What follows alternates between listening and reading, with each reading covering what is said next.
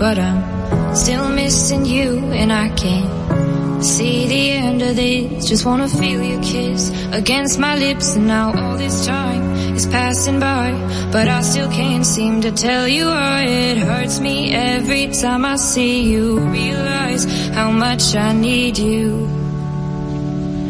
I hate you, I love you, I hate that I love you. Don't want to, but I can't put nobody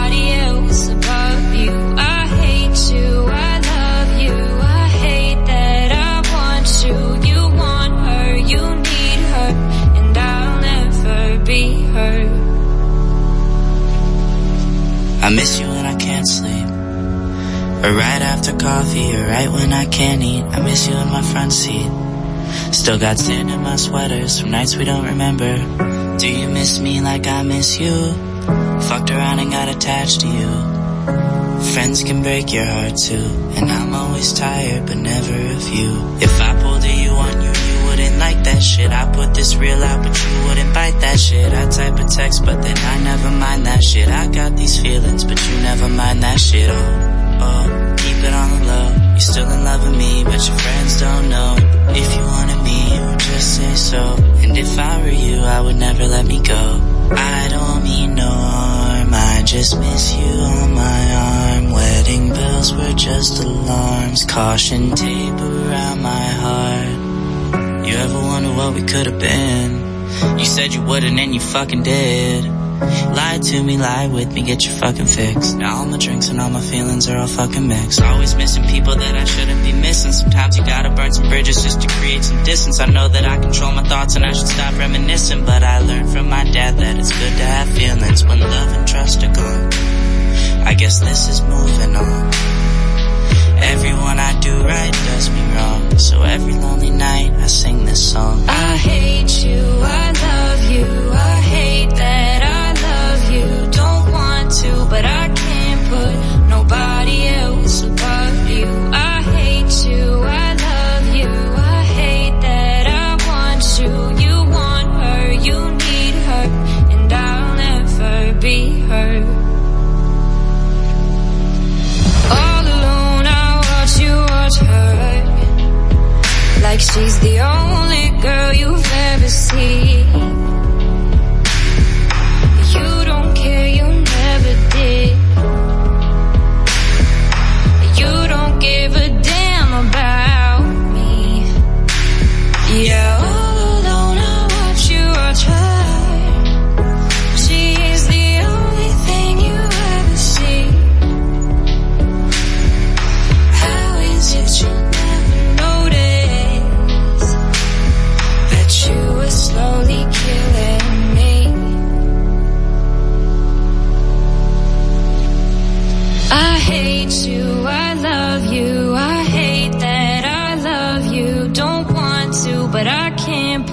Nobody else above you. I hate you, I love you, I hate that I want you. You want her, you need her, and I'll never be her.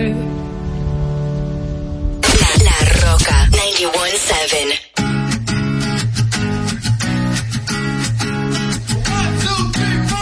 Need a boy who can cuddle with me all night. Give me one, let me long, be my sunlight. Can argue, we can fight. Yeah, we did it before, but we'll do it tonight. Yeah, that fro black boy with the gold teeth. Your dark skin looking at me like you know me. I wonder if you got the G or the B. Let me find out and see you coming over to me. Yeah.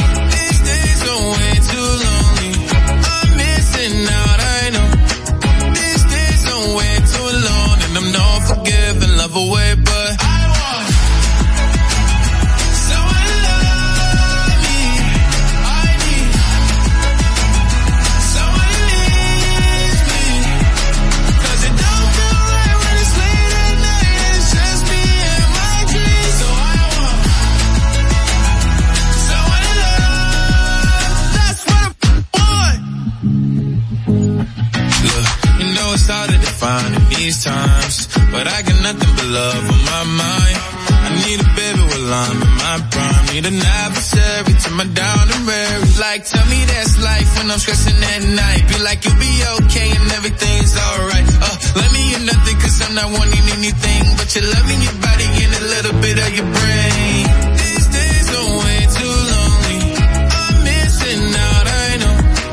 These days are way too long and I'm not forgiving, love away, but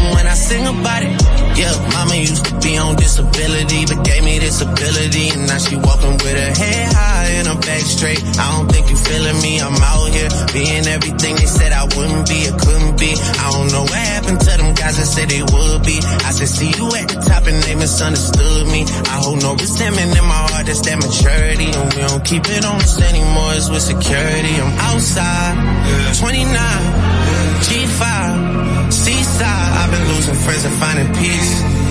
But honestly, that sound like a fair trade to me. If I ever heard one and I'm still here outside, front line, south side. I've been losing friends and finding peace.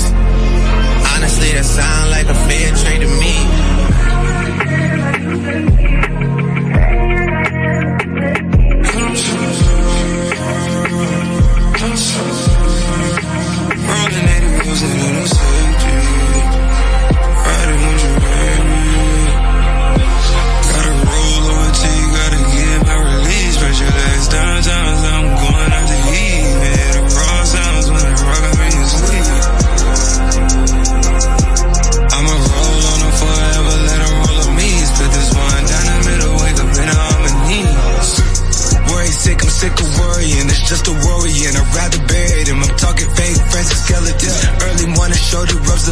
time to celebrate. I'm never settling.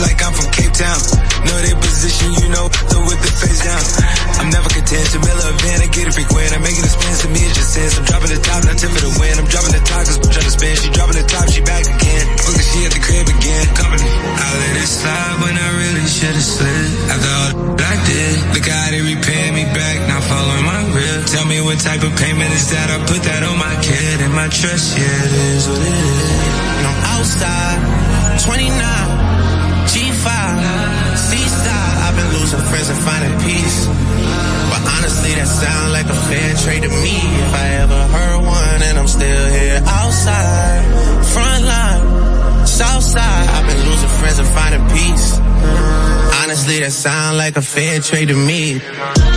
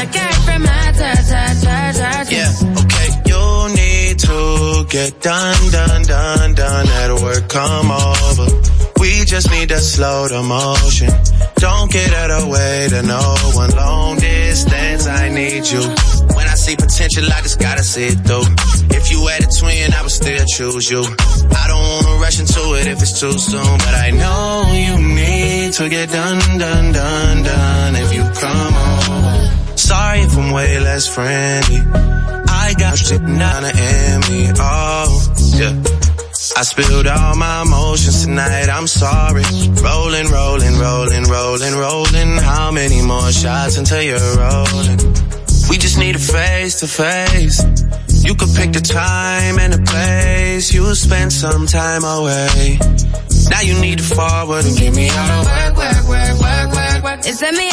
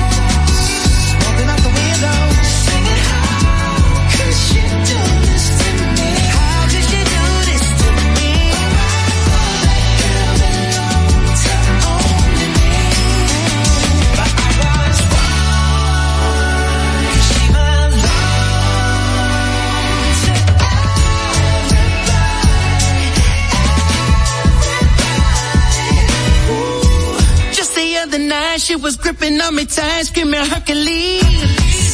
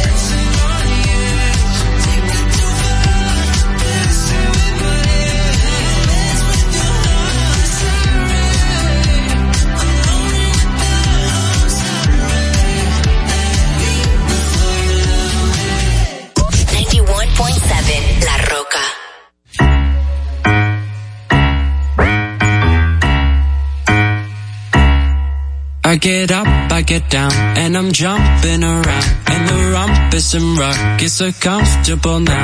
Been a hell of a ride, but I'm thinking it's time to grow. So I got an apartment across from the park. Brooking wine in my fridge, still I'm not feeling right. Been a hell of a ride, but I'm thinking it's time to go. Here we go.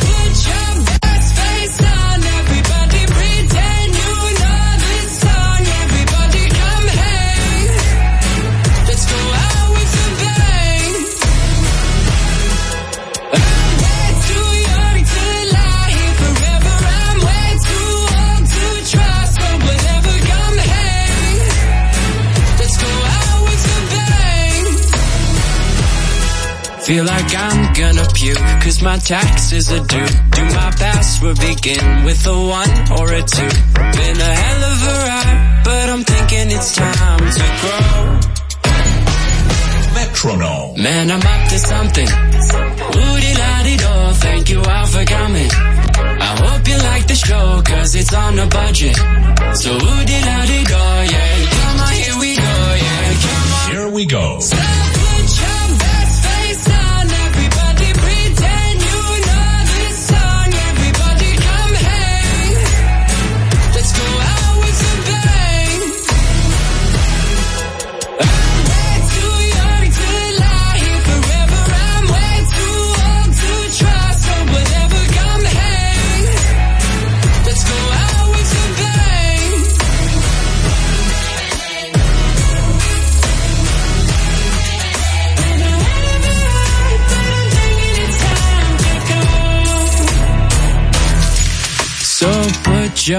Last face on, everybody pretend you know this song. Everybody come hang. Let's go out with a bang. Here we go.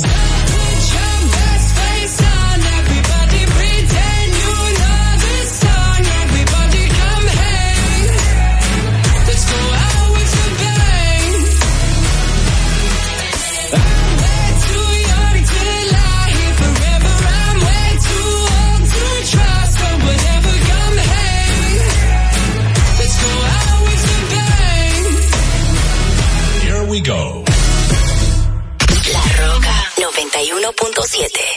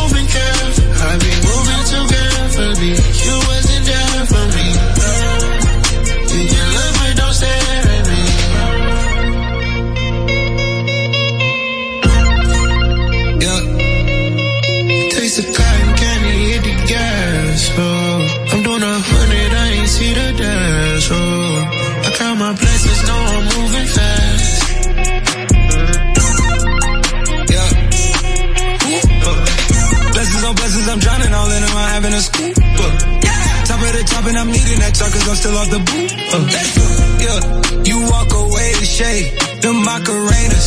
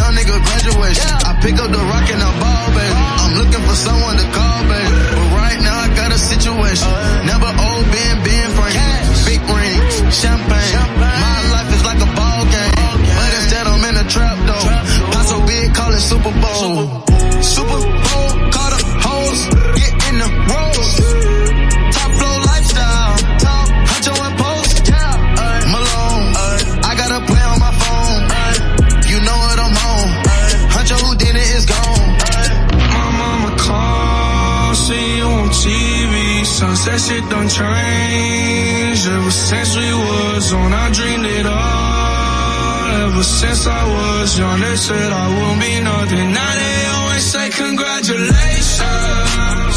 Work so hard, forgot how to vacation.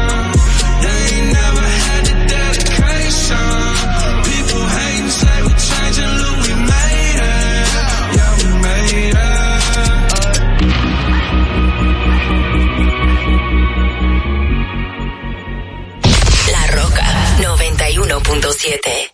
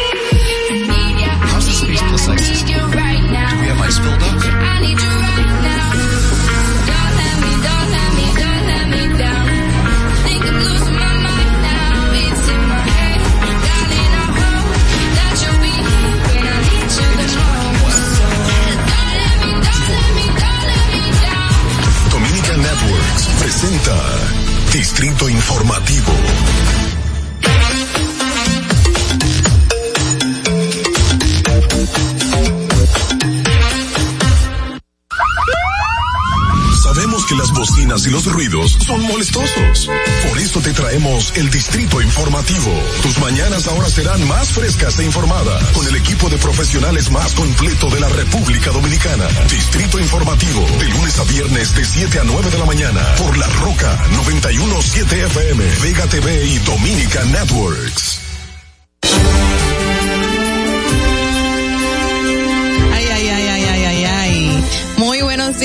Bienvenidos a Distrito Informativo. Mi nombre es Carla Pimentel, junto a mis compañeras Maui Espinosa y Ogla Enesia Pérez. Les estaremos llevando las informaciones, debates y comentarios de interés. Estamos de lunes a viernes, como siempre decimos, de 7 a 9 de la mañana a través de la Roca 91.7 FM.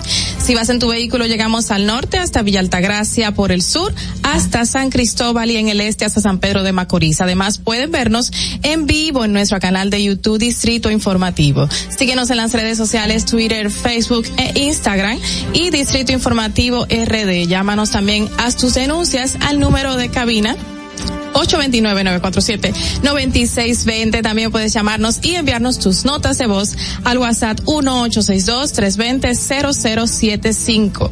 Síguenos, recuerden que pueden continuar viendo esta transmisión en vivo por Vega TV y Dominica Network, así como los canales 48 de Claro y 52 de Altiz. Escúchanos, ahí viene la partecita de Maui. Apple Podcast, Google Podcast, iHeartRadio y Spotify. Pueden ampliar todas estas informaciones en nuestro portal digital Distrito Informativo RD.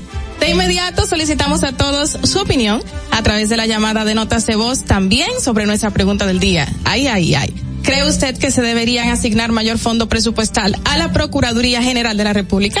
Hola, Ogla, ¿cómo estás? Buenos días. Hola, Carla, ¿cómo estás? Aquí estoy yo que digo, eh, tratando de decir el Dios es bueno de Maui, a ver si me sale.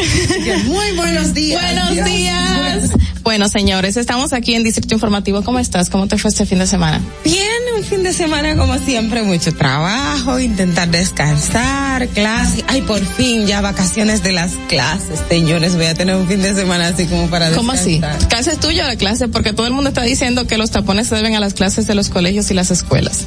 Bueno, la mía igual no tiene que ver con el tapón porque son clases virtuales, pero, pero al menos vamos a descansar estas semanas ya. Ay, sí, qué bueno. Te felicito por eso entonces. Yo estoy bien. Aquí tratando de ver cómo menciona estos nombrecitos que yo siempre señalo a Moby diciendo, ay, que te salen muy finos. Esa es la palabra, el Sí, inglés. iHeartRadio. iHeartRadio y Spotify. Yo estoy bien, gracias a Dios, y estoy feliz de tenerlos a todos que nos estén eh, sintonizando esta mañana lunes. Lunes, señores, los lunes son fuertes. Hoy es lunes 13 de diciembre del año 2021. Así que, bueno, ¿para dónde vamos? Vamos a un día como hoy. Adelante. Para que no se te olvide, en el Distrito Informativo, Dominica Networks presenta Un día como hoy. Un día como hoy, 13 de diciembre de 1992, el Partido de la Liberación Dominicana proclama a su líder, profesor Juan Bosch, candidato presidencial para las elecciones de 1994, la que sería la séptima y última vez en que lo sería. Un día como hoy, en el año 2005, el personal casi completo de la Embajada Dominicana en Haití es enviado a Santo Domingo como resultado de las violentas protestas antidominicanas por la visita del presidente Leonel Fernández a la vecina nación. Un día como hoy, en el año 2006, el ex secretario de la presidencia y dirigente del PLD, Danilo Medina, lanza de manera oficial su precandidatura presidencial por el PLD, en un acto que contó con la presencia de numerosos legisladores de su partido, así como funcionarios del gobierno. Un día como hoy, en el año 2007, la tormenta tropical Olga provoca inundaciones y deslizamientos de tierra en decenas de poblados y causa 22 muertes en República Dominicana. Un día como hoy en el año 2008, luego de varios meses de quebrantos de salud, fallece en una clínica privada de Santo Domingo el director del matutino hoy, periodista Mario Álvarez Dugán. Un día como hoy en el año 2015, dos muertos, varios heridos, denuncias de quemas de boletas, impugnaciones y enfrentamientos entre grupos contrarios empañan los comicios internos del Partido de la Liberación Dominicana en Santiago de los Caballeros y Pescadería, provincia Barahona. Para que no se olvide, en Distrito Informativo te lo recordamos, un día como hoy. Distrito Informativo. Estás disfrutando de Distrito Informativo con Maudi Espinosa, Ogla Enesia Pérez y Carla Pimentel. Bueno, a continuación las principales noticias en Distrito Informativo, el nuevo orden de la radio para hoy lunes 13 de diciembre de este año 2021. Al menos dos familias han denunciado que han sido raptadas para atracarlas al salir del Aeropuerto Internacional del Cibao en horas de la madrugada. El caso más reciente fue el de una familia de cinco miembros quienes fueron raptados y abandonados en la carretera del Licey al medio, luego de, de despojarlos de su vehículo, dos maletas y carteras conteniendo dólares y documentos personales. Una de las víctimas narró que fueron interceptados por varios individuos a bordo de un carro Nissan portando armas largas y pistolas cuando circulaban por Canabacoa. Eso es delicado, ¿eh? Sí. Porque a- y ahora con esta, en en esta época que estamos, en época de Navidad donde hay muchos, muchos viajeros, pero otra información es que cinco, eh, cinco dominicanos estarían dentro del grupo de migrantes que viajaba en el camión que se accidentó en la carretera Tuxtla Gutiérrez, Chiapas de Corzo, en, en México, al sur de México, en el que murieron 55 personas y resultaron heridas unas 104, la mayoría de origen guatemalteco. Una pena ese accidente que dejó tantos muertos y heridos. Y, y también una pena la manera en que reconocieron al vanilejo dominicano eh, por los tatuajes que tenía la familia en el momento. Sí, lo reconocieron por las redes. por la- Eh, cuando levantaron un cuerpo, que vieron los tatuajes, dijeron, ese fulano, ese es nuestro familiar. Entonces, Ay, una manera ay. muy penosa Muy- de reconocer penosa, a un penosa. familiar en esas situaciones. Wow. Y a nivel local, el mayor general Eduardo Alberto Ten, director de la Policía Nacional, ha nombrado a 78 oficiales en las distintas direcciones centrales y regionales, comandancias departamentales y operativas, así como los encargados departamentales de operaciones internas, informó esa entidad. Nombramientos tienen el objetivo de seguir eh, mejorando las estrategias y los niveles de seguridad ciudadana, según dijo. La República Dominicana se encuentra viviendo prácticamente en medio de un caos generalizado debido a la incapacidad de gestión del gobierno del Partido de Revolucionario Moderno. Así afirmó la expresidenta, la ex vicepresidenta de la República, Margarita Cedeños. Este desgobierno, gobierno del retroceso o como se le quiera llamar, nos tiene al borde del precipicio y en medio de una situación caótica expresó Cedeño antes de dirigirse a peledeístas y comunitarios del municipio Villa Altagracia. Indicó que afortunadamente en poco más de dos años esa organización política volverá a ella vo- volverá con ella a la presidencia de la República a fin de que retomen el bienestar y el progreso del pueblo dominicano. Qué bonito te escuchó. Sí, se te escuchó así como como un discurso con mucha fuerza, Energético. como que sí es verdad que va a ocurrir eso. Dándole una esperanza a este país desolado. Ay, señor, eso no se ríe, pero no no no es porque sea gracioso, sino porque llega a un punto de que no se puede hacer otra cosa. Exacto, que reírse. Y para cambiar de información, los miembros de la Comisión Especial eh, para la Transformación y Profesionalización de la Policía Nacional entregarán hoy el informe final de su trabajo y, y o sea, al presidente de la República, Luis Abinader, para que éste tome conocimientos y ordene la ejecución de los correctivos de mejora en el órgano de seguridad ciudadana. La empresa Edesur, o sea, la empresa de eléctrica, ya se me fue dominicano, pero todo el mundo le dice Edesur, informó que la interrupción del servicio de electricidad en el estadio Quisqueya fue provocado por el contacto con las líneas de transmisión que hicieron unos globos liberados al aire durante una actividad de un banco comercial. El apagón se produjo en la octava entrada cuando los Tigres del Liceis vencían al escogido 4 por 1. El equipo técnico de Edesur conectó el circuito de otra subestación restableciendo el servicio eléctrico en menos de tres minutos. Sin embargo, la tecnología del sistema de iluminación del estadio Quisqueya no es de la reposición inmediata por una sub, eh, solen- eh, por su obsolencia, tardando varios minutos para alcanzar el nivel de iluminación adecuado.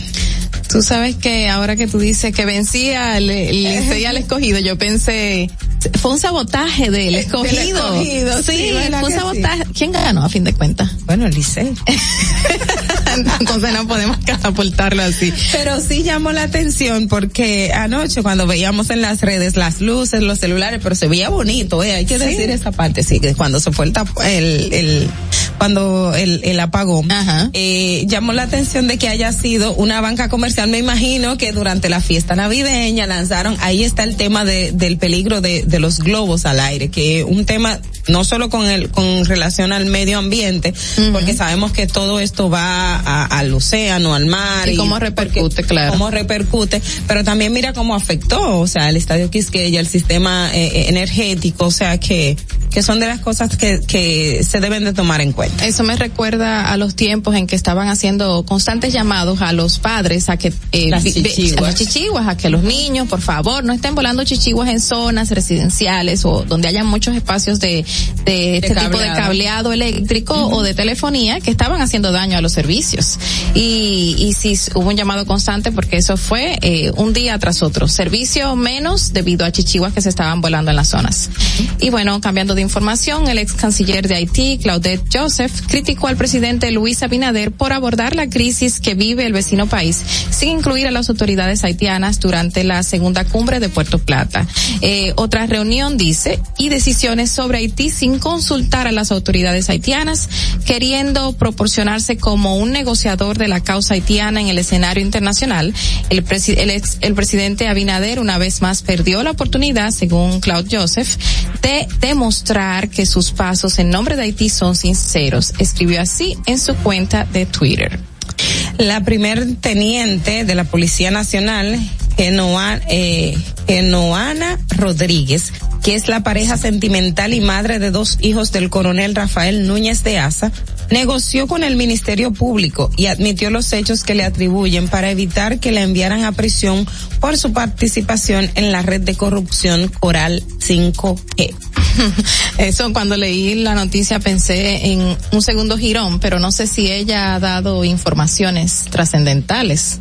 Eh, bueno, probablemente porque si ella colaboró, me imagino desde desde su su participación, lo que ella tendría eh, que estar involucrada, porque si es incriminando a su esposo, legalmente no tiene validez, porque la misma eh, eso es algo que constitucionalmente Exacto. y procesalmente no procede, pero sí admitiendo lo que ella habría hecho y si y si el Ministerio Público le dio esa oportunidad debe de ser porque tiene Sí, eh, según las acusaciones peso. en contra de Rodríguez, eh, la primera, la primer teniente, ella mm, estuvo dentro de las personas que creaban las empresas carpetas para desviar el dinero, los miles y miles de millones de dinero que se hicieron desvío durante este tiempo en, en la institución que está siendo investigada en estos momentos.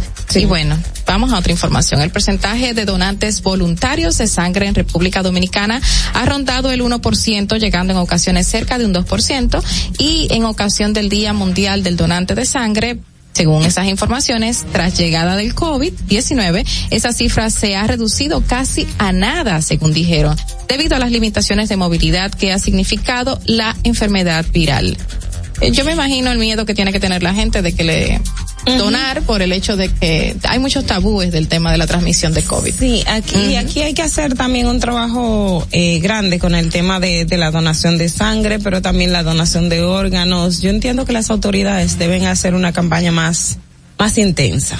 Porque el que tiene un familiar que necesita sangre se da cuenta de la necesidad de, de una buena jornada, de un buen sistema de, de un banco de sangre en República Dominicana cuando está pasando En por la eso. urgencia. Que necesite tres pintas de sangre y de repente allí hay uno, allí no hay, que necesita un donante, que necesita. Y, y luego eh, se dan cuenta, pero. Sí, que he visto casos que han tenido que trasladarse hasta otra provincia, porque aquí en Santo Domingo Bueno, ya yo no tuve hay. un caso que tuve que mandar a comprar de aquí de Santo Domingo, encontré una aquí, luego tuve que mandar a la Romana, a San Pedro, pero porque alguien que conozco en San Pedro me dice, mira, aquí yo te puedo conseguir y no sé qué, es, es bien complejo. Sí, qué Es bien complejo. Y esta información, señores, más obviamente, mejorate pronto, corazón, porque yo sé que la ibas a dar con tanto gusto que ayer cuando la leí solamente pensé en ti. Y es que Max Verstappen le arrebató el octavo título mundial a Lewis Hamilton al arrebatarle en la última vuelta del Gran Premio de Abu, Ab- Abu Dhabi para coronarse campeón de una de las temporadas más vibrantes de la Fórmula 1 en años recientes. Verstappen de Red Bull se convirtió en el primer piloto neerlandés campeón del mundo. Así que felicidades Mauvie y felicidades claro para Max Verstappen. Ay, ay, Lo dije ay. bien, ¿verdad Mauvie? Dime que sí. Pero te faltó la emoción de ella, sí, así que se ponía así. Ay, no, como- tú sabes que no, yo no la, no, No no, hay puedo, manera no de puedo, imitarla. no, no, no, no llego a tanto. Y, y esto es una noticia lamentable, sucedió ayer, me imagino que mucha gente está enterada, pero es bueno recordárselos. Eh, eh, bueno, ayer falleció eh, alguien sumamente importante para el mundo artístico y es Vicente Fernández, eh, las canciones del santo patrono de la música ranchera. El Rey de Reyes, tras la partida de Vicente Fernández a los 81, 81 años de edad, en México y el mundo queda un legado musical del apoderado Sinatra de las rancheras, como era conocido, compuesto por casi un centenar de discos, más de 300 canciones grabadas y al menos 37 filmes. Mientras no dejen de aplaudir, yo no dejo de cantar, decía Vicente Fernández como un mantra en sus conciertos que los comprometía de forma íntima con su público como ningún otro artista. Canciones se convirtieron en parte del, del cancionero popular mexicano, traspasaron también fronteras y su traje de charro color crema, su amplio bigote y la potente voz intacta, aún en su octava década, marcaron la actitud y la fisionomía de la figura del macho mexicano. Y bueno, todos lo recordaremos, un ícono trascendental. Muchas gracias por todo su, to- todo su legado al, al mundo. Y México en estos días, el mundo artístico, el mundo en sentido general y México en este sentido, recuerda que el viernes creo que fue también lo de Carmen Ah, sí. Salinas, o sea, eh, son dos personas que ya estaban en una, por su edad, eh, ya estaban recluidos en centros hospitalarios, eh, y nada, me recuerda el año antepasado que aquí en República Dominicana, o el año pasado en República Dominicana que perdimos varias figuras del arte, de la, del- de, la música, producto del COVID, COVID, también por, por enfermedades eh, y, y por ataques fulminantes al corazón, o sea que sabemos cómo, cómo esto impacta. Y otra noticia lamentable que también estamos recibiendo en estos momentos es que tras recluido por, tras estar recluidos por problemas de salud en un hospital de Nueva York, el actor y humorista eh, Ramón Arce, eh, Asensio falleció este domingo o ayer a los 67 años de edad. Lamentablemente, eh, perdón. Sí. Ah, ok, sí, claro. Perdón, señores, que estamos en, en vivo. La noticia del humorista eh, ha sido difundida por Elías Barreras Corporan a través de su cuenta de Instagram. Astacio, quien desde hace años padecía de Alzheimer, estaba ingresado en el Presbyterian Hos- Hospital eh, de la mencionada ciudad estadounidense, en el que fue desconectado de una máquina de asistencia respiratoria. El humorista es recordado por su participación en diferentes programas de shows televisivos como el show del mediodía y el show de Luisito y Anthony. Paz a su resto y consuelo a sus familiares. Así es, lamentable. Y bueno, señores, eh, tenemos que continuar en Distrito Informativo y recordándoles las eh, la pregunta del día para que nos llamen y nos dejen su nota, sus notas de voz. ¿Cree usted que debería asignar mayor fondo presupuestal a la Procuraduría General de la República, como así lo dijo la procuradora que necesitaban y que quería un aumento? Bueno, ustedes déjennos sus notas de voz y también llámenos. Pero ahora vamos con el resumen internacional gracias a la Voz de América. Adelante. Este es un avance informativo de la Voz de América. Desde Washington les informa Henry Llanos. El presidente de Estados Unidos, Joe Biden, envió el sábado un mensaje de condolencias a los familiares de las víctimas mortales y ordenó movilizar recursos tras devastadores tornados que golpearon a varios estados de Estados Unidos, matando a más de 70 personas en Kentucky y dejando un rastro de casas y negocios destruidos a lo largo de más de 200 millas. Esta mañana me informaron sobre los devastadores tornados en el centro de Estados Unidos. Perder a un ser querido en una tormenta como esta es una tragedia inimaginable. Estamos trabajando con los gobernadores para asegurarnos de que tengan lo que necesitan mientras continúan las búsquedas de sobrevivientes y las evaluaciones de daños, dijo Biden. La primera cumbre para la democracia concluyó con el compromiso de 110 mandatarios de volver a la mesa en Washington con insumos para hacer frente en conjunto a la corrupción, poner cortapisas al autoritarismo y reducir el efecto de la desinformación que prolifera en marcos electorales. Entre los discursos de apertura, el encuentro en formato virtual por las circunstancias de la pandemia, hasta el cierre del viernes, el presidente de Estados Unidos, Joe Biden, fue quien ha definido las líneas prioritarias de acción. A continuación, un mensaje de servicio público de la voz de América. Para evitar la propagación del coronavirus en casa, recuerde que solo toma unos minutos limpiar las superficies que más toca en su vivienda, manijas de las puertas, interruptores de la luz, lugares donde come, control remoto, entre otros. Esto por lo menos una vez al día. En Venezuela se insiste en rechazar que la población sea inmunizada contra el COVID-19 con fármacos que no cuentan con la aprobación de organizaciones internacionales independientes. Desde Caracas nos informa Carolina Alcalde. Distintas organizaciones que reúnen al sector sanitario de Venezuela han alertado que recibieron denuncias de padres que aseguran que cuando acuden a centros de vacunación para inmunizar a sus hijos, en algunos casos el personal pretende administrar prototipos vacunales cubanos y no el fármaco chino Sinopharm, como expone Unida de Surbina, médico pediatra. Les quieren colocar la Abdala o la Soberana en sustitución de colocar las vacunas chinas. No decimos que los candidatos vacunales sean buenos ni malos porque no tenemos información. Carolina Alcalde, Voz de América, Caracas. Los nuevos gobernantes eh, talibanes de Afganistán están comprometidos en principio con que las mujeres y niñas accedan a educación y empleos, una gran ruptura con su periodo anterior en el poder y piden la misericordia y compasión del mundo para ayudar a millones de afganos. El ministro de Exteriores, Amir Khan Mutaki, también dijo que el gobierno talibán quiere mantener buenas relaciones con todos los países y no tiene problemas con Estados Unidos. Instó a Washington y otros países a hasta 10 mil millones de dólares en fondos congelados cuando el talibán asumió el control del país. Este fue un avance informativo de La Voz de América. Estás disfrutando de Distrito Informativo con Maudi Espinosa, Ogla Enesia Pérez y Carla Pimentel.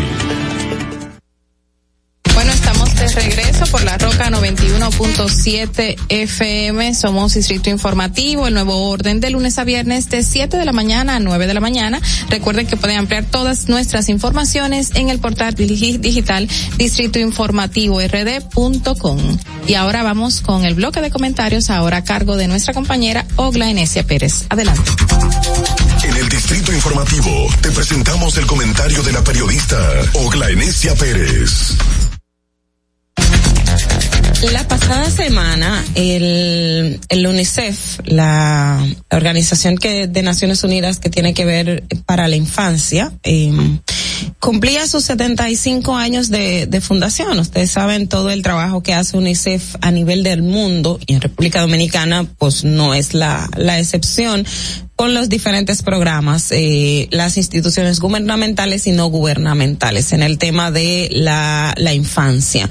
Y uno de los puntos, o sea, hay, hay varios. En los últimos años vimos mucho el tema de eh, las uniones tempranas, que es uno de los temas que está en el tapete y que gracias a- al trabajo arduo ha hecho durante varios años y, y que este gobierno y esta administración se abanderó con el tema de la eliminación del matrimonio infantil se logró. Pero tenemos otros retos en República Dominicana como es la mortalidad materna y la mortalidad neonatal. Tenemos también otros retos que tienen que ver con la desnutrición y alimentación, la educación de nuestros niños, la, el tema de salud y una larga cola, lamentablemente, de, de males que afectan a nuestra niñez. No solo en República Dominicana, ustedes saben que esta es una realidad que está en todas partes del mundo.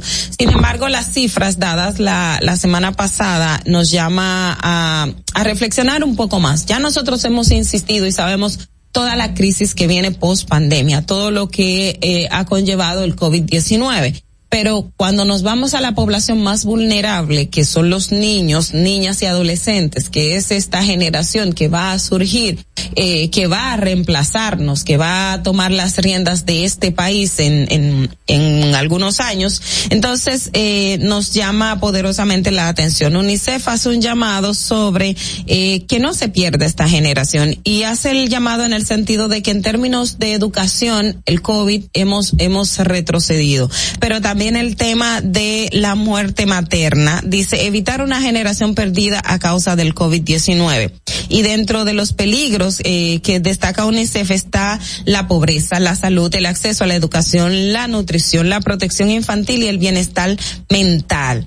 Eh, dentro de las investigaciones que se hizo eh, para este año, al menos dice que ha aumentado la mortalidad materna, o sea, los casos de muerte de madres y también de los neonatos, o sea, niños recién nacidos. Y lo lamentable de todo esto es que son muertes prevenibles.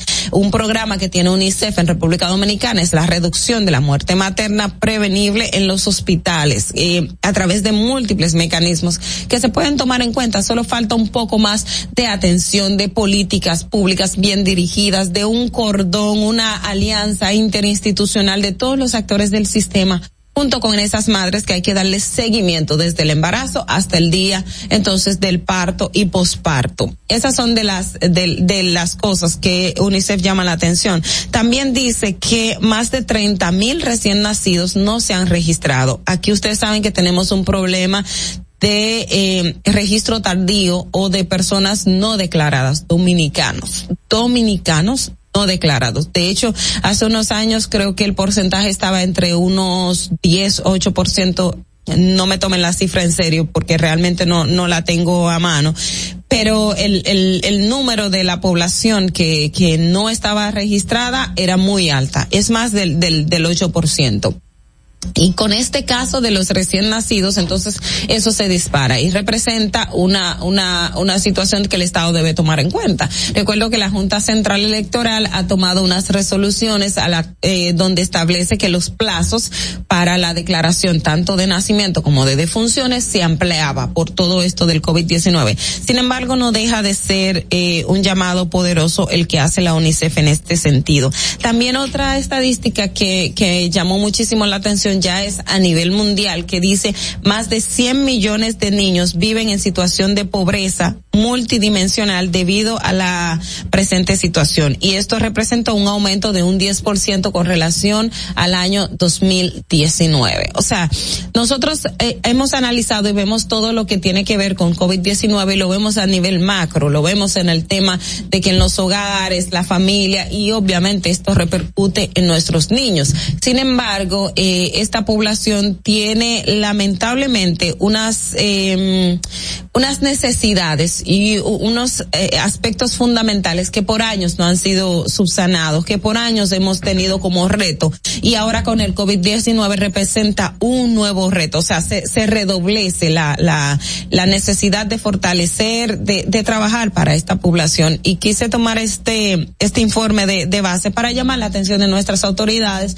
pero también de la sociedad en sentido general, en que enfoquémonos siempre como lo hacemos. Nosotros protegemos a los niños. Si decimos que no protegemos a los niños, eso sería algo eh, no real y ustedes me lo pueden refutar en cualquier momento. Sin embargo, reforzar los mecanismos de protección que sabemos que son débiles para mejorar la condición de nuestros niños, niñas y adolescentes que son nuestro relevo, que son el futuro de este país y son quienes van en el mañana a cuidarnos a nosotros cuando envejezcamos. Así que vámonos a cuidar a nuestros infantes y a tomar las medidas del lugar para garantizar una mejor protección a ellos. Fernando. Distrito Informativo.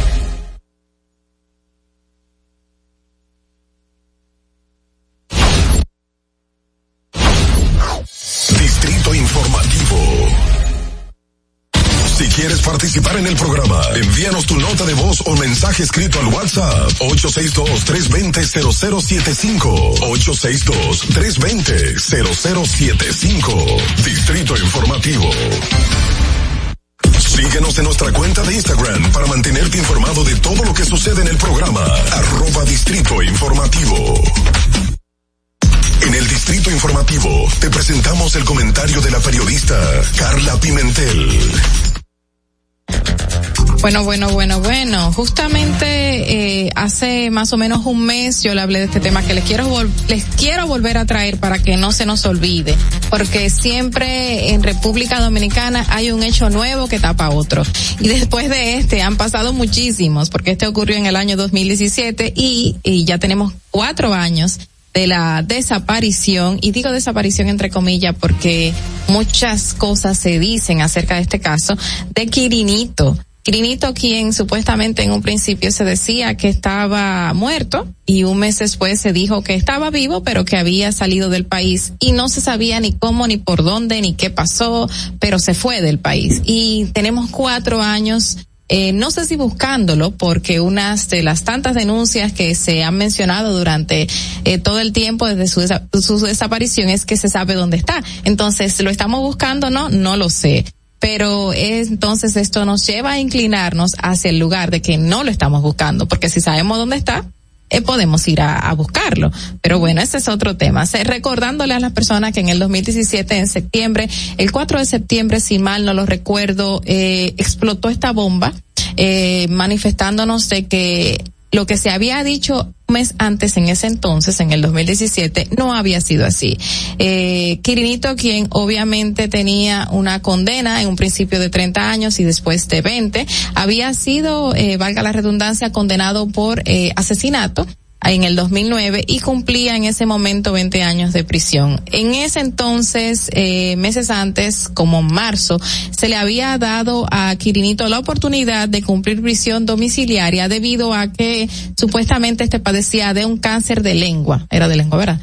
Sí, un cáncer de lengua y estaba en terribles condiciones, algo que no se le da la oportunidad a todo el preso a todo el preso en República Dominicana no se le da la oportunidad de terminar de llevar sus últimos días en su casa con prisión eh, domiciliaria debido a, algún hecho que le esté o algún padecimiento ya terminal como se había dicho en ese entonces eh, que estaba sufriendo Quirinito con cárcel de lengua. Y se le dio este esta oportunidad de estar en su casa eh, y luego entonces desaparece. La esposa en ese momento había dicho de que lo habían enterrado se divulgó una fotografía de él en el- la casa en una camilla hospitalaria dentro del hogar hogar un custodia a su lado que supuestamente iba a monitorear constantemente eh, cómo se encontraba y que estuviese ahí eh, llevando su prisión domiciliaria. Y de repente eh, manifestaron que esas fotos eran reales pero que él no estaba en esas condiciones. Y todo el mundo se quedó a la expectativa de qué fue lo que pasó, qué está pasando, qué va a pasar con Quirinito. Y han pasado cuatro años y ahora mismo se está rumorando de que está y no rumorando porque las autoridades actuales lo han mencionado, lo mencionó el asesor del Poder Ejecutivo en Seguridad Ciudadana y del Sistema Penitenciario, el señor Roberto Santana, quien dijo que sí, que lo han ubicado en Europa. Y en el 2019 recuerdo que las autoridades locales, las nacionales en ese momento, también mencionaron de que lo habían ubicado en Holanda. Entonces, eh, son cuatro años que nos dejan eh, con un saborcito amargo porque no sabemos qué están haciendo o qué estaban haciendo en ese entonces y qué están haciendo ahora. En ese momento sí recuerdo, recuerdo y les recuerdo a todos que hubo personas investigadas. Estaba la jueza que le otorgó a Quirinito eh, la prisión domiciliaria tras supuestamente recibir un documento legal que fue donde se le diagnosticó el cáncer de lengua que tenía en ese momento el señor Alejandro Paulino, eh, sobrino de Quirino Ernesto Paulino, que por eso le mencionan le llaman Quirinito.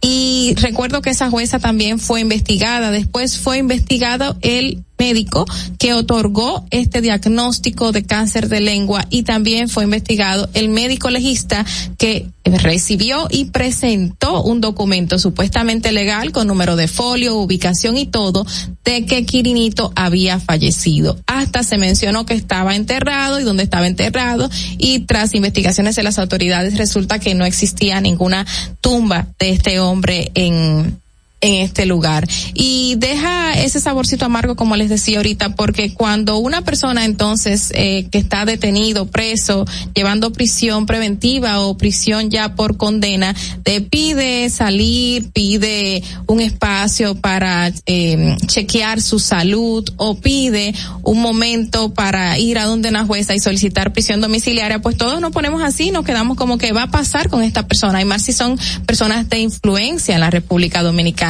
porque Quirinito ha marcado algo trascendente que es salir del país supuestamente tras decir que está estaba muerto. Y, y son una de las cosas que nos, no quiero que República Dominicana olvide y que se mantengan en espera, esperando, recibiendo o solicitando información constante de dónde se encuentra esta persona y cuándo lo van a traer al país a que cumpla sus años que le quedan todavía, a pesar de que han pasado cuatro, y que cumpla legalmente lo que indicaba su condena, que era prisión durante 20 años, primero 30, después 20, pero que se investigue dónde está y qué está haciendo y que lo traigan, como en otros. Fernando, vamos contigo. Distrito Informativo. Canción. estaba muerto. Estaba parranda.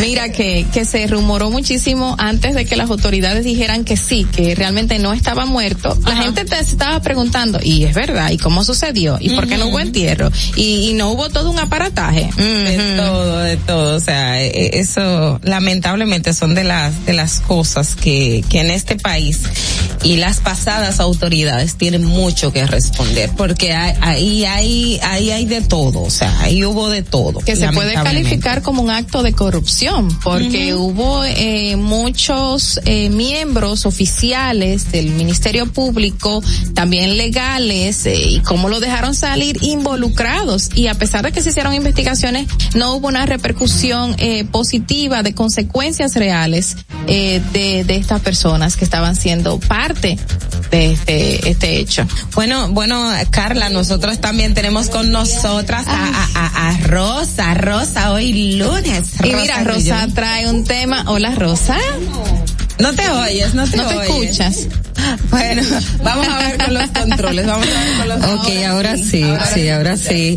No, ustedes saben que eso que tú estabas diciendo, Carla, es sorprendente cómo cuando tú tienes eh, contacto con eh, militares y que tienen que te- tienen que ver con investigación, señores, yo conozco, ya se retiró este año, pero el general eh, Sarita Cabrera Sarita fue muchos años, trabajó en investigación y él me contaba, me dice, Rosa, tú sabes lo que llega a un lugar, que se yo, un hotel por la Duarte, de que, que un narco famosísimo eh, estaba ahí en un motel con una novia y llegar y el hombre decirle, mira, eh, ten este maletín con tres millones de pesos y déjame 45 minutos de ventaja.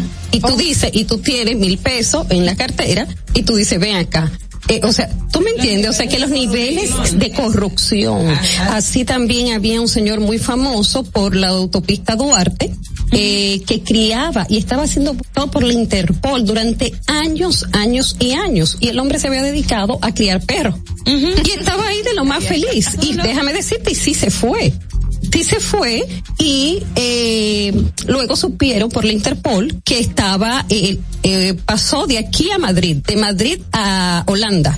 En Holanda le perdieron el rastro. Entonces, él, como tú dices, Carla, la impotencia que da el hecho de tú crees en las autoridades y crees que están ejerciendo la justicia y luego que aquella persona se escape sin ni- y nadie te pueda dar explicación. Sí, Como sí. nada.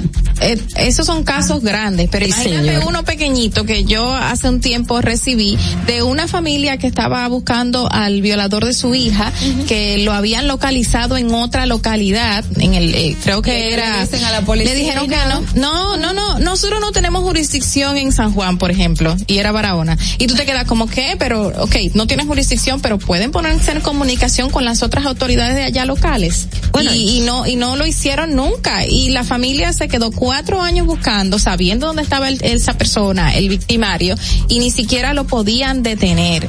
Bueno, yo recuerdo haciendo un trabajo que tiene que ver con, con violaciones de niños, niñas y adolescentes. Una de los que, una de las anécdotas que me, me contaban era un caso de un señor, una familia en, eh, Sabana Perdida y el señor se fue a, Indep- eh, a Bauruco. Entonces las autoridades sabían. El, Ministerio Público querían que trajesen al señor porque ya lo tenían preso allá y se iban a cumplir las 48 horas. O sea que lo podían Y lo que estaban alegando era no tenemos vehículo para traerlo. No había- o sea, tuvo que ser a través de una ONG que trabaja con tema de niñez, buscar todo ese aparataje para que trajesen al señor y no transcurrieran las 48 horas y se venciera el plazo para someterlo. a la Mira, por eso es que hay que pedirle al Señor que le dé a uno lucidez, porque por eso mucha gente se toma la justicia en sus propias manos. Ay, sí, es una pena. Y cientos, cientos, miles de casos como este que no llegan a los medios de comunicación. Y nosotros vamos a pedirle, por favor, que nos manden sus notas de voz. ¿A ¿Cree usted? La siguiente pregunta, ¿cree usted se debería asignar mayor fondo presupuestal a la Procuraduría General de la República? Esperamos por ustedes. Y nosotros antes vamos a una pausa y seguimos con Rosa Grullón en nuestra cabina. Adelante. Atentos, no te muevas de ahí. El breve más contenido en tu distrito informativo.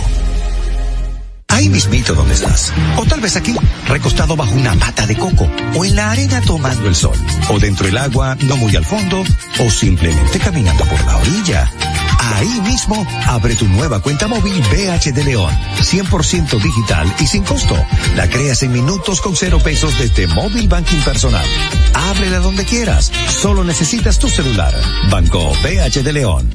Si deseas tener acceso a todo lo que pasa en República Dominicana, debes obtener Dominican Networks. Es el primer sistema de cable dominicano para los dominicanos en el exterior. Aquí podrás disfrutar de todos los canales de televisión de República Dominicana, noticias, deportes, música, farándula y entretenimiento 24/7. Solo debes descargar nuestra aplicación en Roku, Amazon y Apple TV. E inmediatamente vas a disfrutar de todo el contenido de República Dominicana. Dominican Networks. Ahorrar para poder avanzar. Se siente así. Ahorrar porque se quiere progresar.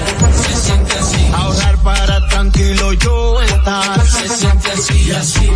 Qué bien se siente ahorrar. El cero de oro de APAP. Con 500 pesos tú podrás ganar. Ahorrar se siente muy cool y cuando ganas mucho mejor. Cero de oro, 10 apartamentos y cientos de miles de pesos en premios. Cero de oro de APAP, el premio de ahorrar. La República Dominicana había perdido la confianza en nuestras instituciones. Por los dominicanos y dominicanas, esta administración ha asumido el compromiso de abrir las puertas de la transparencia, de la integridad y del control. Es por eso que la Contraloría General de la República Dominicana ha implementado nuevos controles para llevar eficiencia y garantizar la buena ejecución de los fondos públicos. Conoce más en www.contraloría.gov.do. Gobierno de la República Dominicana. En Banreservas hemos apoyado por 80 años la voluntad del talento dominicano, identificándonos con sus más importantes iniciativas, para que quienes nos representan siempre puedan mostrar lo mejor de nosotros.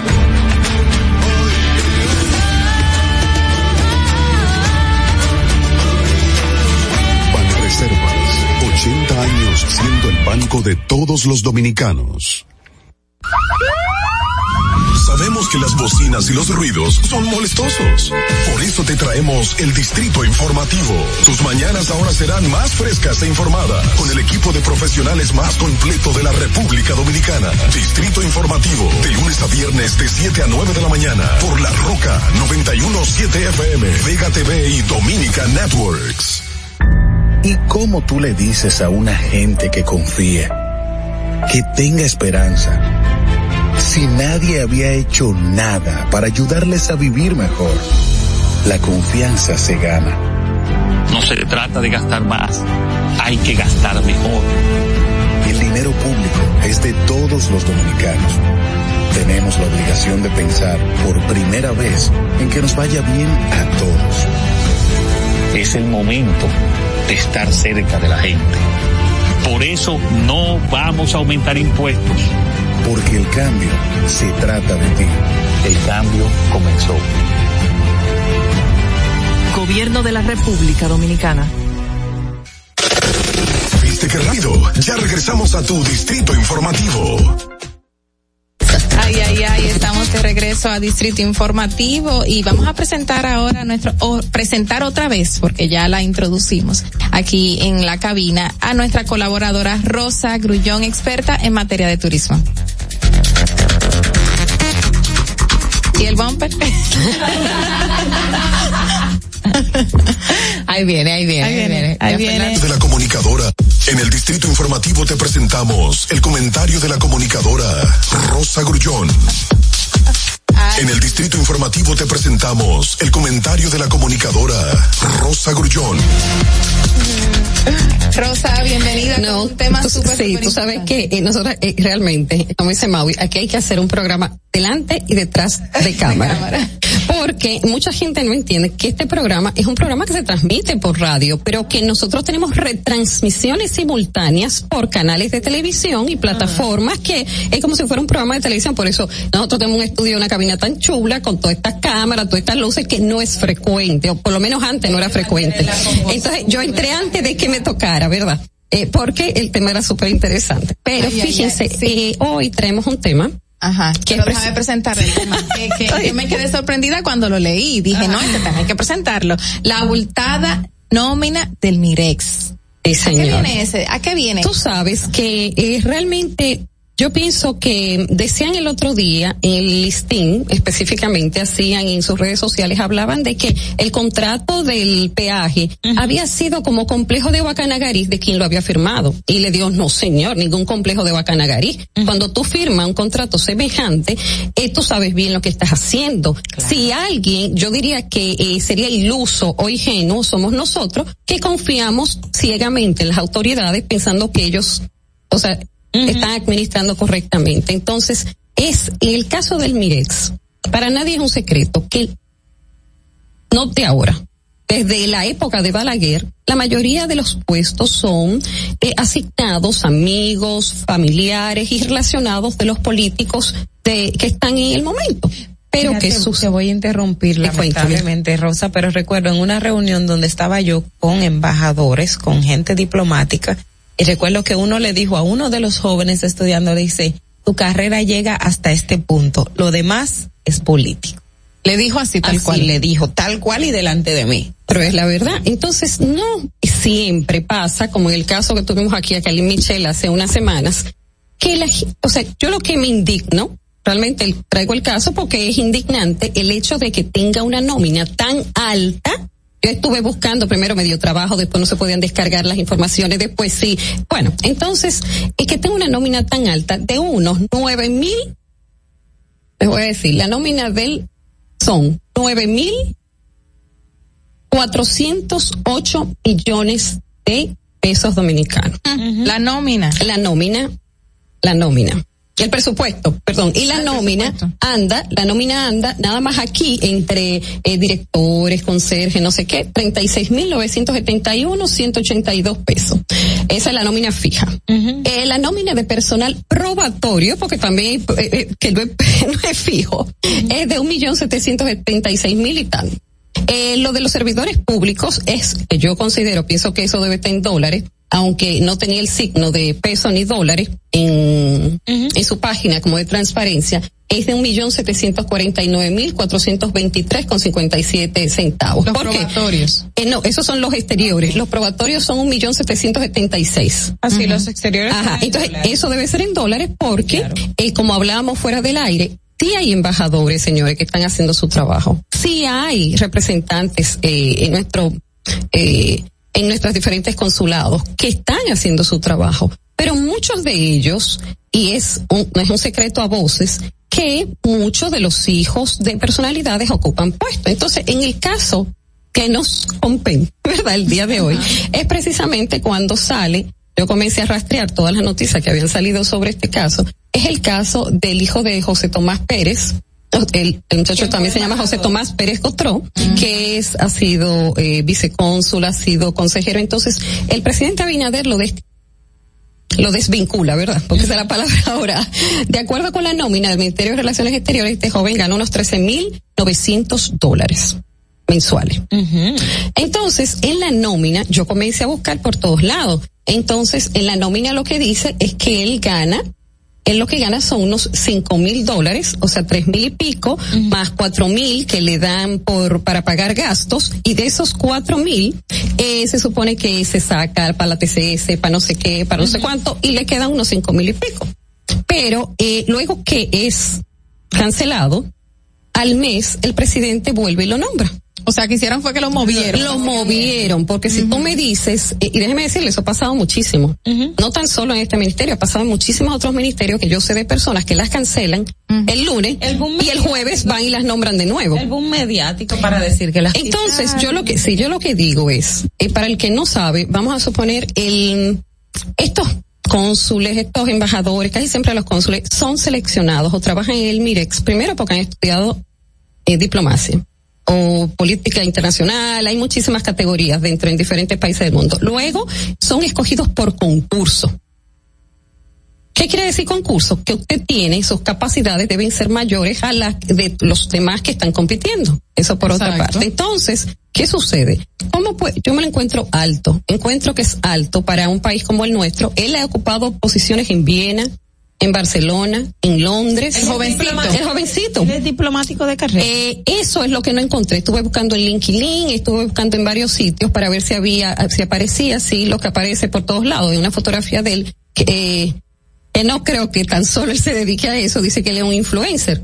Oh, wow. Entonces, eh, la cuestión es que una foto como un poco así, como brincando en el aire, eh, sé que la gente de Somos Pueblo eso debe ser un poco para ridiculizar, porque tú sabes que ellos siempre ponen fotos bastante como donde la gente se ve un poco haciendo muecas y estas cosas. Entonces, ¿qué sucede con esto? Lo que yo veo es que eh, lo trasladan a Sudáfrica. Lo que veo es que el sueldo es muy alto y nosotros somos un país muy pobre. Bueno, pero si lo Y- mandaron a Sudáfrica es para justificar todo ese dinero, porque calculate el tiempo de aquí a Sudáfrica. Ahora el tema es, él está en Sudáfrica. Exactamente, que eso es otra situación. No es uno ni dos los, eh, los embajadores, cónsules que conocemos que nunca han visitado, o si lo visitaron una sola vez, los lugares, los países donde tenían que cumplir funciones. Entonces, no importa, yo no creo que sea costoso si usted está desempeñando un trabajo. Pues como el caso de, porque yo soy así, o sea, el cariño no quita conocimiento. En el caso de Khalid, Khalid no tan solo está tratando de conseguir eh, inversiones brasileñas a República Dominicana, sino también que los dominicanos hagamos negocios en Brasil. Y eso es lo que debe hacerse. Vamos a suponer, nosotros teníamos una representación en Dubái, en los Emiratos, desde Balaguer. Desde Balaguer. Y cuando llegó eh, Miguel Vargas, la primera visita que hizo, suspendió a la persona. Okay. Entonces, yo nunca he escuchado que de Emiratos Árabes venga algún inversionista o que tengamos un hotel o que alguien que construya. Entonces, ya no existen las mismas relaciones después de eso. Entonces, lo importante es que nosotros no estemos dormidos ante un presupuesto tan alto e investigar también incluso qué nos genera esta institución. Porque fíjense algo, algo interesante, déjeme buscarle aquí, es que la gente no entiende. El Mirex está compuesto por cinco entidades. Está la Cancillería, la Dirección General de Pasaporte, la Comisión de Fronteras y el INESDI que es la Escuela de Diplomacia, y también la Comisión Nacional de Negociaciones Comerciales. Cada una con un presupuesto separado y que en conjunto conforma el, el presupuesto de, General. del- Del Ministerio eh, ay, de Relaciones sí, que incluso ustedes van a encontrar, si googlean, muchísima información donde dice que cuando estaba el ex canciller, eh, Miguel Vargas, solamente esos nueve mil, casi diez mil y pico de millones era única y exclusivamente para el uso de la Cancillería. Y los otros tenían otro presupuesto. Entonces, ya ustedes O sea, se imaginan. mucho mayor todavía. Mi amor, entonces uno se imagina cuántos serían. Yo sé de gente que no voy a decir lo que hacían, pero yo conozco más de 10 personas. Que no hacían absolutamente nada, nombradas con sueldo de 150, 170 eh, mil pesos mensuales que tú dices, pero Dios mío, nosotros somos un país pobre, que, que nos creemos ricos. Entonces, eso es una situación que yo creo que, por lo menos en el caso de este joven, ahora el presidente lo que hizo fue que dice que, eh, con acuerdo de las informaciones publicadas, el portal del Ministerio de Relaciones Exteriores, este joven ganaba 3.900 de gastos de alquiler que le daban, luego tres mil eh, dólares de salario, cuatro mil eh, dólares de gastos de representación, que hace un total de 13.900. Eh, solamente en la nómina parece que él actualmente está ganando cinco mil y pico de dólares. Ahora, lamentablemente sí hay muchas personas que trabajan y que sabemos que están haciendo un buen trabajo, pero este grupo de personas que no están haciendo nada son las que manchan a los Sí, demás. señor, Y sí, señor. los mayores Y- beneficios. Exacto, y por ahí vamos, son los que más ganan, son los que mayores beneficios tienen y los demás que están trabajando eh, se quedan con, con una minoría. Y, y hay que investigar si ese joven está de carrera. Sí, o- señor, sí, ¿verdad? sí, sí. Hay que yo voy a seguir investigando y no tan solo voy a seguir investigando eso, quiero investigar también cuánto nos genera eh, el Ministerio de Relaciones Exteriores a la República Dominicana. O sea, si es factible, si lo que realiza, que son, ustedes saben que uno va a apostillar, que va a sacar. No se habla de eh, docu- Cancillería, ¿eh? Realmente, no sí. se habla de otra cosa. Exacto. No se habla de las otras instituciones. Entonces, si realmente es rentable para nosotros, porque puede ser como el mi- mismo Ministerio de la Juventud. Señores, yo estoy de acuerdo. Unifiquen el de la familia, el de la juventud. si usted, si no es el, el tema diplomático es, es, tiene una función muy distinta. Sí, sea, señor. Porque la Sí, señor. diplomacia eh, requiere de muchos recursos, Sí, señor. requiere de un personal, o sea, eh, eh, eh, es un presupuesto que, que es necesario. Y en el caso del INDEX, el, el instituto que ellos tienen para la formación, me consta que también hacen un muy buen trabajo. Conozco gente que sean, pero eh, el- lamentablemente la Cancillería es un puesto político, es un botiquín para cualquiera que lleven ahí para como una paga política. Sí, Recordemos por señor. claro, Sí, señor. que se- que se divide. Bueno, pues ya ustedes saben que eh, luego vamos a, eh, nos vemos el viernes, pero también no puedo, no quiero dejar de, sí, yo me voy a quedar, me voy a quedar aquí hoy, pero no quiero dejar que, eh, ahorita vamos a seguir hablando de algo importantísimo y fue ayer que fue el Día Nacional de la Gastronomía Dominicana. Ay, y el Guinness de la sí, señor. Ay, sí, señor. señores, que ganamos. El Guinness de bachata. Dios mío. Eso, eso, hay que buscar el videito por ahí. Así Ay, que tenemos sí, el récord Guinness de, del- de, la, de más personas bailando bachatas eh, juntos. Esto fue durante el fin de semana, que ya aquí lo habíamos anunciado. De hecho, llamamos eh, a, A Sayas. productor, a Sayas y, y conversamos con él eh, respecto a este tema. Así que muchas felicidades para Sayas. Que y Ángela, su esposa, sí, que son gente súper trabajadora y yo creo que eso es importantísimo, señores, porque incluso el que dice que, sabes que se habían roto récord en otras partes del mundo, pero el hecho de que se rompiera aquí, Claro, porque eres- es nuestro. Entonces, como el merengue teníamos que traerlo para acá, trajimos el Guinness de bachata. Gracias, Rosa. No te vas a ir, así que seguimos hablando de bachata ahorita. Felicidades a todos, a nosotros mismos, a República Dominicana y recordándoles también que pueden llamarnos y enviarnos sus mensajes de voz eh, por la siguiente pregunta. ¿Cree usted se debería asignar mayor fondo fondo presupuestal a la Procuraduría General de la República? Síguenos en las redes sociales. Recuerden, estamos en Twitter e Instagram como Distrito Informativo RD y también, obviamente, estas preguntas nos las pueden contestar en los siguientes números. El de cabina 829-947-9620 y también nos puedes eh, contactar por mensajes de voz al 1-862-320-0075. Ahora vamos a ver el per se, que todo el mundo quiere saber cómo está y después vamos a una pausa, pero regresamos aquí en Distrito Informativo. Adelante. Para que llegues a tiempo y no te compliques con el clima, te traemos en el Distrito Informativo el tráfico y el tiempo. Y así se encuentra el tráfico y el tiempo a esta hora de la mañana en Santo Domingo. Se registra tráfico en alto total en la avenida Máximo Gómez, elevado Ortegui Gasset, en la avenida Independencia en Gascue y en zonas aledañas. Gran entaponamiento en Expreso Avenida 27 de Febrero hasta el elevado Avenida Abraham Lincoln. Avenida Duarte en La Sursa, Avenida Hermanas Mirabal en la calle Bernardo del Toro. Tráfico muy intenso en el puente Juan Bosch hasta la autopista Rafael Tomás Fernández Domínguez. Avenida Charles Sommer en el desnivel Avenida Privada. Tráfico pesado en la Avenida República de Colombia. Autopista Juan Pablo Duarte hasta Los Alcarrizos. A ti conductor, te recordamos que la prudencia en las vías es responsabilidad de todos. Para el estado del tiempo en el Gran Santo Domingo se encuentra mayormente soleado con una temperatura de 22 grados y una máxima de 32 grados. Hasta aquí el estado del tráfico y el tiempo. Soy Nicole Tamares. Sigan en sintonía con Distrito Informativo. Atentos, no te muevas de ahí. El breve más contenido en tu Distrito Informativo. Ahí mismito donde estás. O tal vez aquí, recostado bajo una mata de coco. O en la arena tomando el sol. O dentro del agua, no muy al fondo. O simplemente caminando por la orilla. Ahí mismo, abre tu nueva cuenta móvil BH de León. 100% digital y sin costo. La creas en minutos con cero pesos desde Móvil Banking Personal. Ábrela donde quieras. Solo necesitas tu celular. Banco BH de León. Ya no tienes que ir a la Contraloría General de la República para obtener una certificación de cargos. Ahora el servicio es digital. Sigue estos sencillos pasos. Ingresa a www.contraloría.gov.do. Selecciona el servicio de certificaciones de cargos en el menú superior.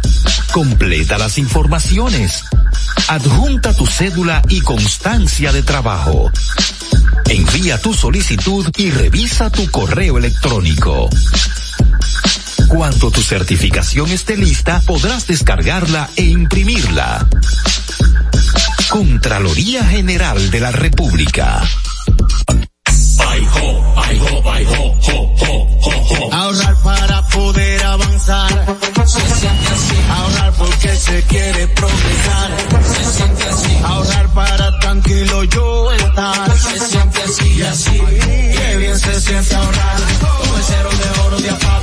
Que con 500 pesos tú podrás ganar. Ahorrar se siente muy cool y cuando ganas, mucho mejor. Cero de oro, 10 apartamentos y cientos de miles de pesos en premios. Cero de oro de APAP, el premio de ahorrar. Síguenos en nuestra cuenta de Instagram para mantenerte informado de todo lo que sucede en el programa. Arroba Distrito Informativo. ¿Y cómo tú le dices a una gente que confíe, que tenga esperanza, si nadie había hecho nada para ayudarles a vivir mejor? La confianza se gana. No se trata de gastar más, hay que gastar mejor. El dinero público es de todos los dominicanos. Tenemos la obligación de pensar por primera vez en que nos vaya bien a todos. Es el momento de estar cerca de la gente. Por eso no vamos a aumentar impuestos. Porque el cambio se trata de ti. El cambio comenzó. Gobierno de la República Dominicana. Estamos en YouTube. Disfruta de nuestro contenido. Suscríbete, dale like y comenta. Distrito Informativo.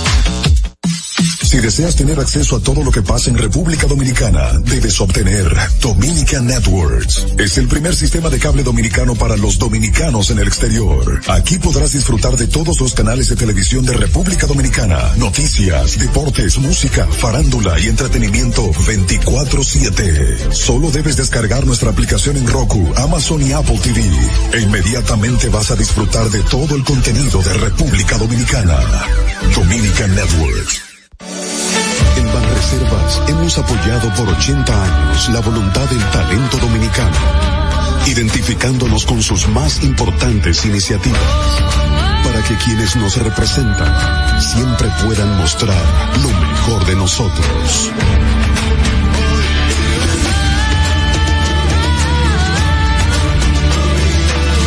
Banreservas, 80 años siendo el banco de todos los dominicanos. ¿Viste qué rápido? Ya regresamos a tu distrito informativo. La hora estilar ha llegado. Por eso te traemos la entrevista del día en tu distrito informativo. De regreso, felices y contentos de tener aquí en nuestra cabina de Distrito Informativo a la abogada y comunicadora Lenis García. Ella presenta el libro que se titula El Poder de la Opinión y recoge más de 200 artículos de su autoría con los principales sucesos sociopolíticos acontecidos durante los últimos siete años. Bienvenida, Lenis. Muchísimas gracias y saludo a la audiencia que sigue este espacio matutino, ¿no? Para comenzar el día bien informados. Gracias por la invitación, a sus órdenes. Bienvenida. El poder de la opinión. ¿A qué se, a qué se refiere con exactitud cuando leemos o decimos este título? Bueno, lo primero es saber que la opinión tiene poder. Tiene poder para eh, influir en las transformaciones y en las decisiones de los estados. El poder de la opinión eh, es parte también de la democracia. No podemos hablar de una democracia consolidada si no hay libertad de expresión. Esto que estamos haciendo aquí, las cuatro, ustedes hacen opinión diariamente y esa opinión influye tanto en las personas que le escuchan de una u otra forma y a su vez eso se replica y también eh, tiene influencia en la toma de decisiones de, de los funcionarios, de los gobernantes, etcétera. Aunque lamentablemente muchas veces el poder político en democracia se hace sordo, pero la población, el pueblo sí sabe que su voz tiene poder. Con, con relación al, al hacer opinión, eh, precisamente, que es el, área donde usted se, se destaca y como abogada, uno de los puntos, eh, sobre todo para los comunicadores o los periodistas, siempre se toma en cuenta el de que puedo hablar, no puedo hablar, los riesgos que tengo a la hora de hablar, cuando lo que yo diga puede ser pasible, pu- pueden demandar, no me pueden demandar, o sea, todo este tema, este tipo de, de, de aspectos, cómo se toma en cuenta y cómo lo, lo puso usted en práctica durante este tiempo, los ocho años que tuvo eh, haciendo opinión pública? Mira, es una pregunta muy interesante. Hacer opinión siempre conlleva riesgos, porque muchas veces lo que hablamos de una u otra forma incide en intereses particulares. Usted opina lo que piensa simplemente porque ese es su pensar y es su derecho pensar y tener sus propias ideas. Pero eso choca con las ideas de otras personas y la democracia es diversidad. Yo entiendo que el punto neurálgico está en hacer opinión objetiva, buscando eh, sobre todo la certeza, la veracidad, consultando fuentes, no personalizando este las ideas que usted pueda tener. Yo durante ocho años de manera ininterrumpida presenté y, y presento mis opiniones a través de varios medios, especialmente en Telenoticias, con Roberto Cavada, quien aprovecho para mandarle un abrazo mi mentor en los medios de comunicación. Y yo nunca he tenido problemas, nunca he sido sujeto de demanda, ni he tenido eh, enfrentamientos ni públicos ni privados con ninguna persona. ¿Por qué? Porque primero siempre trato de cuidar, de cuidar la objetividad de lo que yo pueda expresar. Siempre eh, tengo la certeza y la responsabilidad sobre lo que diga. Y tercero, no personalizo los temas. Yo planteo problemáticas y analizo problemáticas sin cruzar la línea de personalizar estas situaciones. Entonces, yo creo que ahí está, ahí está la fuente. Usted tiene que eh, informar o, o opinar, pero tiene que tener conocimiento de causa, tiene que consultar fuentes y tiene que tratar de mantener también y hacer un ejercicio que sea dentro del marco de lo ético. Sí, señor, que sea objetivo. Lenny, tú eres muy joven. Sí. Muy joven y muy bella. Gracias. Que es rara vez eh, nosotros encontramos personas que sean que hablen de política, porque tú eres politóloga además de abogada. Dime una cosa, tú acabas de decir, o sea, son dos preguntas. una, en tu libro entonces vamos a encontrar la recopilación de todos estos artículos. Y dos, entonces tú nunca, nadie nunca te ha llamado eh, para decirte por qué tú dijiste esto, pero ya tú dijiste que no. Pero Cavada no te ha dicho nunca, mira, tal cosa, o vamos a decirlo de tal forma. No, nunca te ha influenciado de alguna manera. explicaciones sí. recibía y he recibido. O sea, mira, no, eso es de tal cosa. O llamadas para dar un espaldarazo cuando también eh, uno plantea, que me ha pasado, temas que son quizás sensibles a ciertos sectores. Entonces, eh, en ese segmento en particular se daba una dinámica muy especial. Nosotros concluíamos el, el segmento, ¿no? Éramos cinco jóvenes, uno se presenta cada día, a mí me tocaba los martes. Los miércoles era ya normal y se fue haciendo cada vez más frecuente que la gente me abordaba en los diferentes lugares, que llamaban, las redes sociales se abarrotaban. Entonces, al concluir o al presentar la opinión en el noticiario, las redes sociales, sobre todo en Twitter, se daban una especie de debates, pero debates acalorados. A veces eran la una de la mañana y todavía seguíamos debatiendo. Por eso que hablamos de la diversidad de opiniones. sí. Sí. ha pasado que personas te dan un espaldarazo de que mira, lo que dijiste está bien porque te caen encima los que van detrás de esos sectores. Pero también esos mismos muchas veces llaman para explicar, mira, eh, esto pasó por tal cosa, estamos trabajando para dar explicaciones. Y ahí es que vuelve, volvemos a lo mismo, la opinión tiene poder, porque si no generara nada de, nada de esto, pues entonces quizá ni siquiera estuviéramos nosotras aquí. Hay un filósofo alemán, eh, Habermas, muy, muy reconocido, eh, sobre todo en el ámbito de la comunicación, que él decía que la opinión nació junto a la democracia en los cafés ingleses. ¿Qué quiere dejar dicho con esto? Opinión y democracia van de la mano. Si no hubiese libertad de expresión o quizás si no se hubiese dado esa limitante de restringir ese derecho, quizás hoy no tuviéramos democracia y viceversa. Entonces, sí pasa eso de que me han llamado para dar explicaciones y también para pasarme la mano cuando me han atacado porque he recibido ataque como es normal. Pero eso de, de, de tener, por ejemplo, censura, censura, una de las cosas que más yo agradezco en este ejercicio en Telesistema, y lo puedo decir abiertamente y sé que mis compañeros dirán lo propio y otros jóvenes que ahora nos están, eh, que son nuestros pupilos, que están eh, ahora por nosotros, nosotros ya concluimos una etapa y estamos trabajando en otros proyectos que vienen a partir del 2022.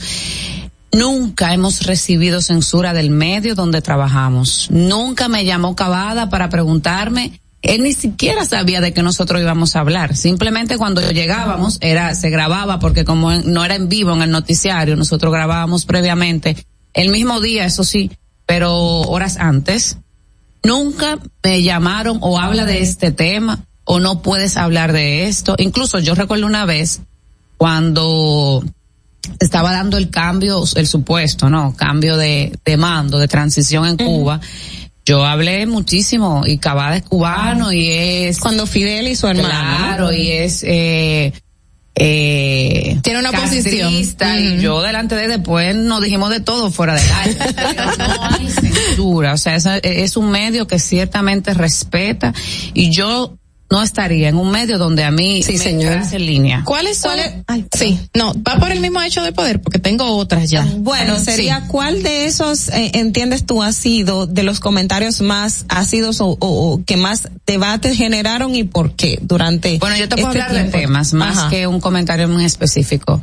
Eh, los temas políticos, electorales, evidentemente, los temas de reformas legislativas, eh, el tema haitiano siempre genera mucha controversia. Y sí recuerdo un tema que fue sumamente polémico, creo que a nivel de todos los medios, y fue cuando se el Tribunal Constitucional evacuó la sentencia 168-13, no sé si recuerdan, para establecer los límites de de las las normativas migratorias y de cómo adquirir o no la nacionalidad dominicana. Fue un tema bastante controversial que dentro de esa pregunta sí recuerdo ese punto y ese tema en particular. Que, que fue caluroso. Bastante. Eh, eh, dentro de estos mismos temas, 200 artículos de tu autoría, me imagino que también basados en los mismos comentarios que hacías. Eh, ¿Cuáles son los hechos más trascendentes? O dime dos o tres de estos que tú plasmas en este libro que son los más trascendentales para ti.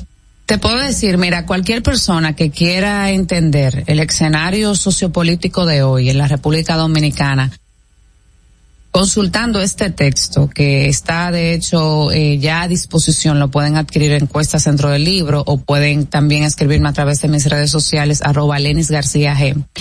Pueden encontrar aquí todo lo que todo lo que pasó en este último lustro y quizás más porque son siete años eh, lo que ha llevado a, a- al status quo que tenemos hoy, a cómo se da el cambio en la dinámica política en la República Dominicana, pero también podemos ver cómo muchas problemáticas que se abordan en el texto todavía siguen vigentes y cómo muchas de las cosas que en aquel momento, incluso comentarios te puedo decir de siete años atrás, de cosas que yo advertía, cómo se, se fueron están dando y cómo el poder político, por eso digo, eh, muchas veces se hace sordo y, y hechos recientes tenemos muchísimo y cómo después la verdad Sale a la le luz. choca y y cambia el escenario para no entrar en temas Tú sabes que yo quiero, mira, yo quiero felicitarla. Yo trabajé hace 24 años cuando comenzó el día ya y es verdad, nunca nos llamaron, nunca nos llamó Don Pepín. Al contrario, Don Pepín se reía a veces cuando hacíamos algún comentario porque para él era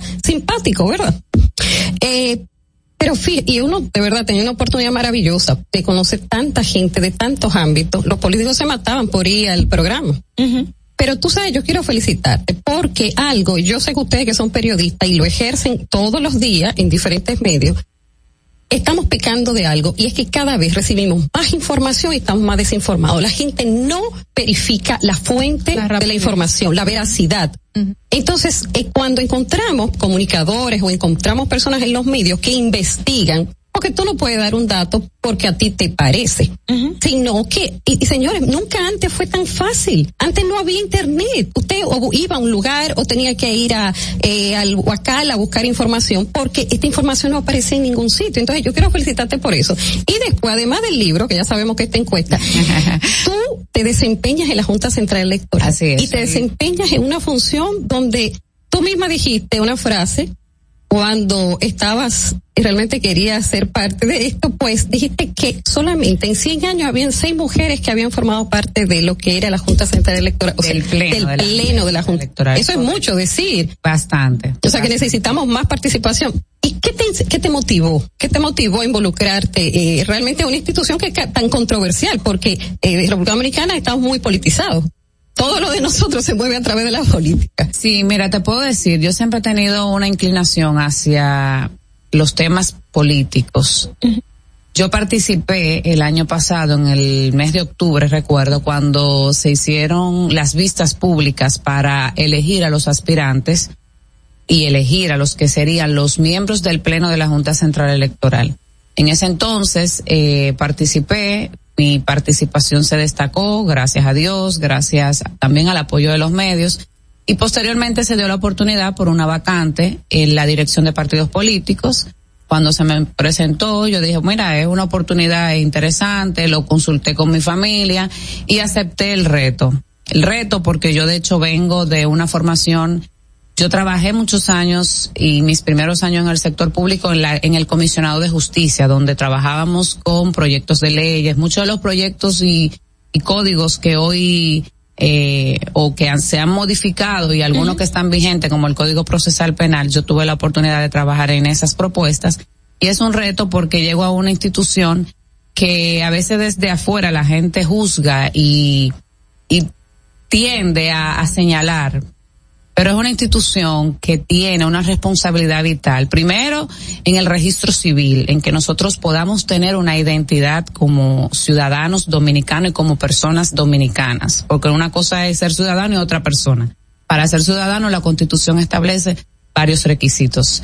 Uno de ellos, la mayoría de edad. Y segundo, en el tema de mantener el equilibrio y la democracia. La democracia de la, la, la Junta Central Electoral es la casa de la democracia. Lo que pasa es que ciertamente nadie quiere perder y cuando hay eh, tantos intereses que convergen, pues nadie va a estar 100% de acuerdo. Sí hay oportunidades de mejoras, pero aunque no estoy autorizada a hablar de temas institucionales porque la ley establece que es nuestro presidente, en esta ocasión el magistrado Román Jaques Liranzo, a quien aprovecho para agradecerle y darle desde aquí el mejor de los saludos, es la persona autorizada. Sí les puedo garantizar que se está trabajando, se está trabajando con tiempo para que las cosas se hagan bien, salgan bien.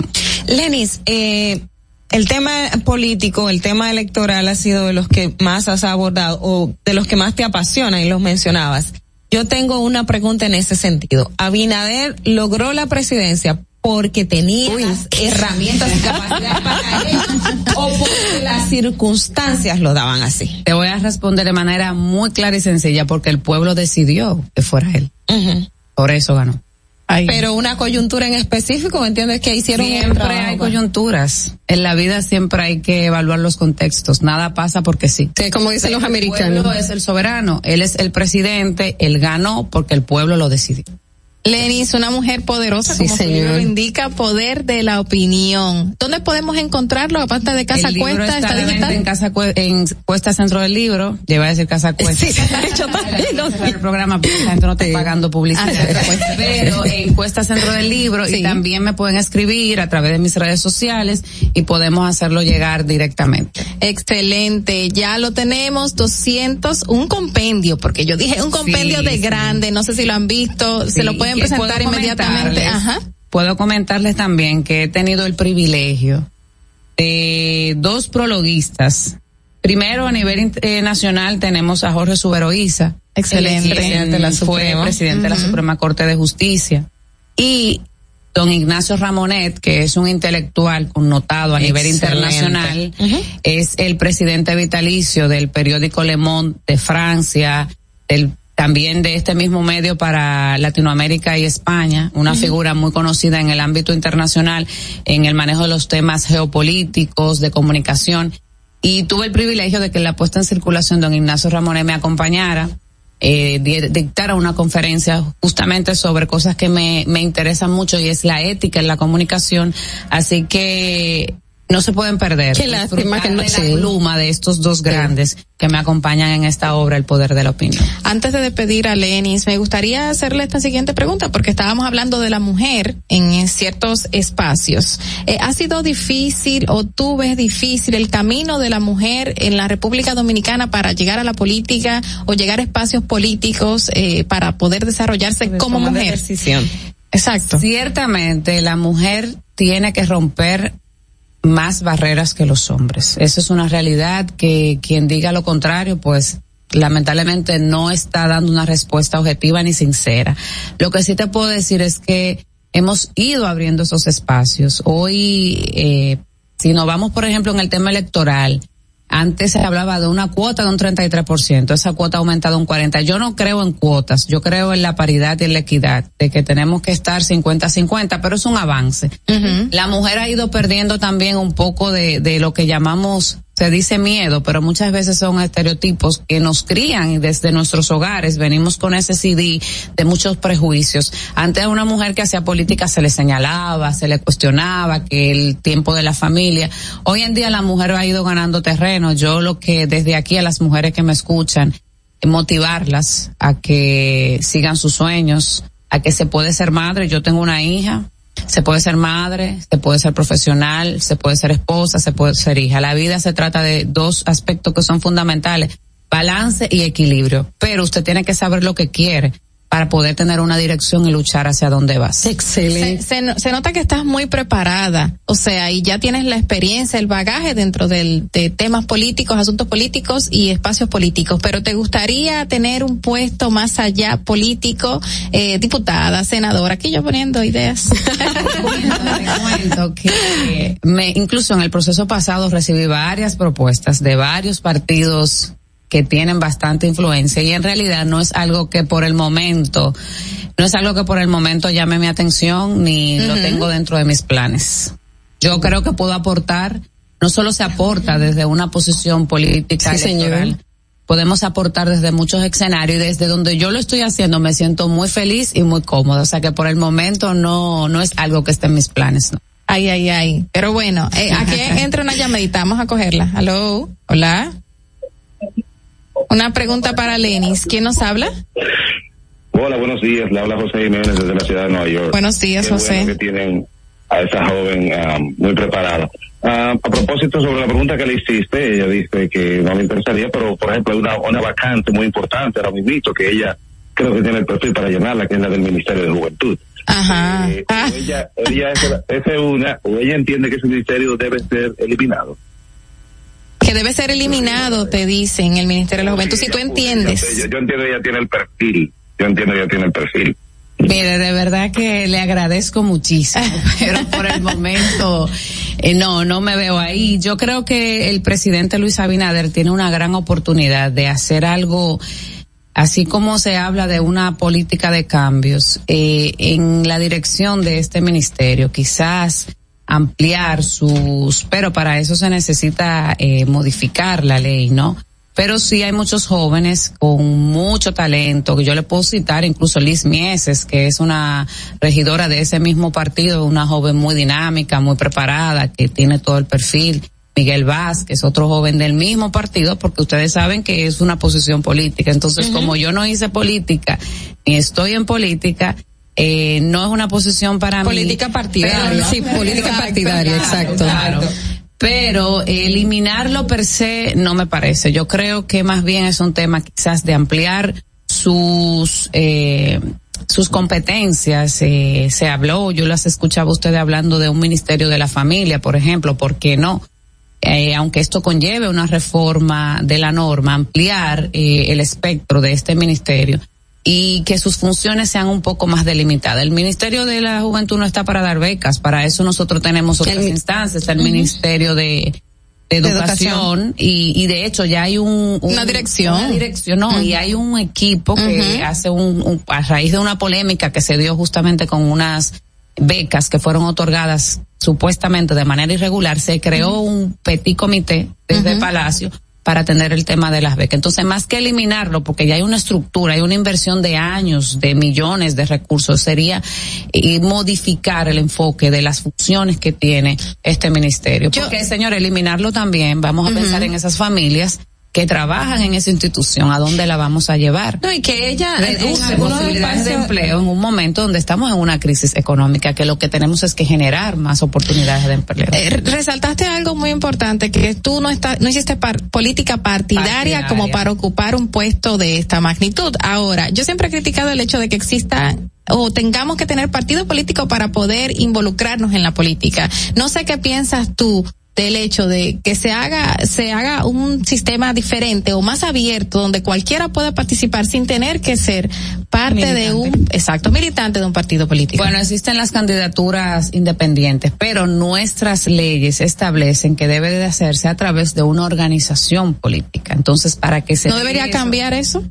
Bueno, es que eso son sería algo que habría que analizar. Tiene un impacto muy amplio que quizás sería objeto de otra entrevista para darte una respuesta en una dirección u otra.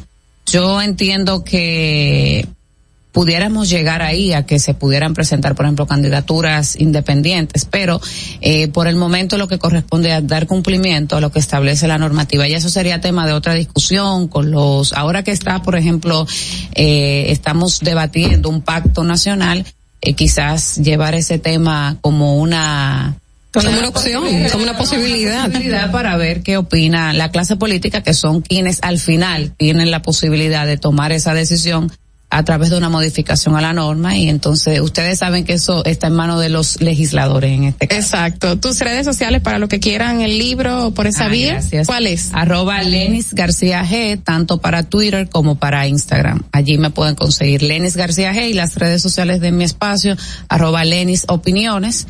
Aprovecho para invitarlos cada domingo, 6 de la tarde, por RNN, Canal 27. Excelente, gracias Lenis. Nosotras agradecidas de haberte tenido aquí y haber hablado de distintos temas contigo. Seguimos en Distrito Informativo, pero ahora vamos a una pausa. No se pierdan y regresamos en breve. Atentos, no te muevas de ahí. El breve más contenido en tu distrito informativo.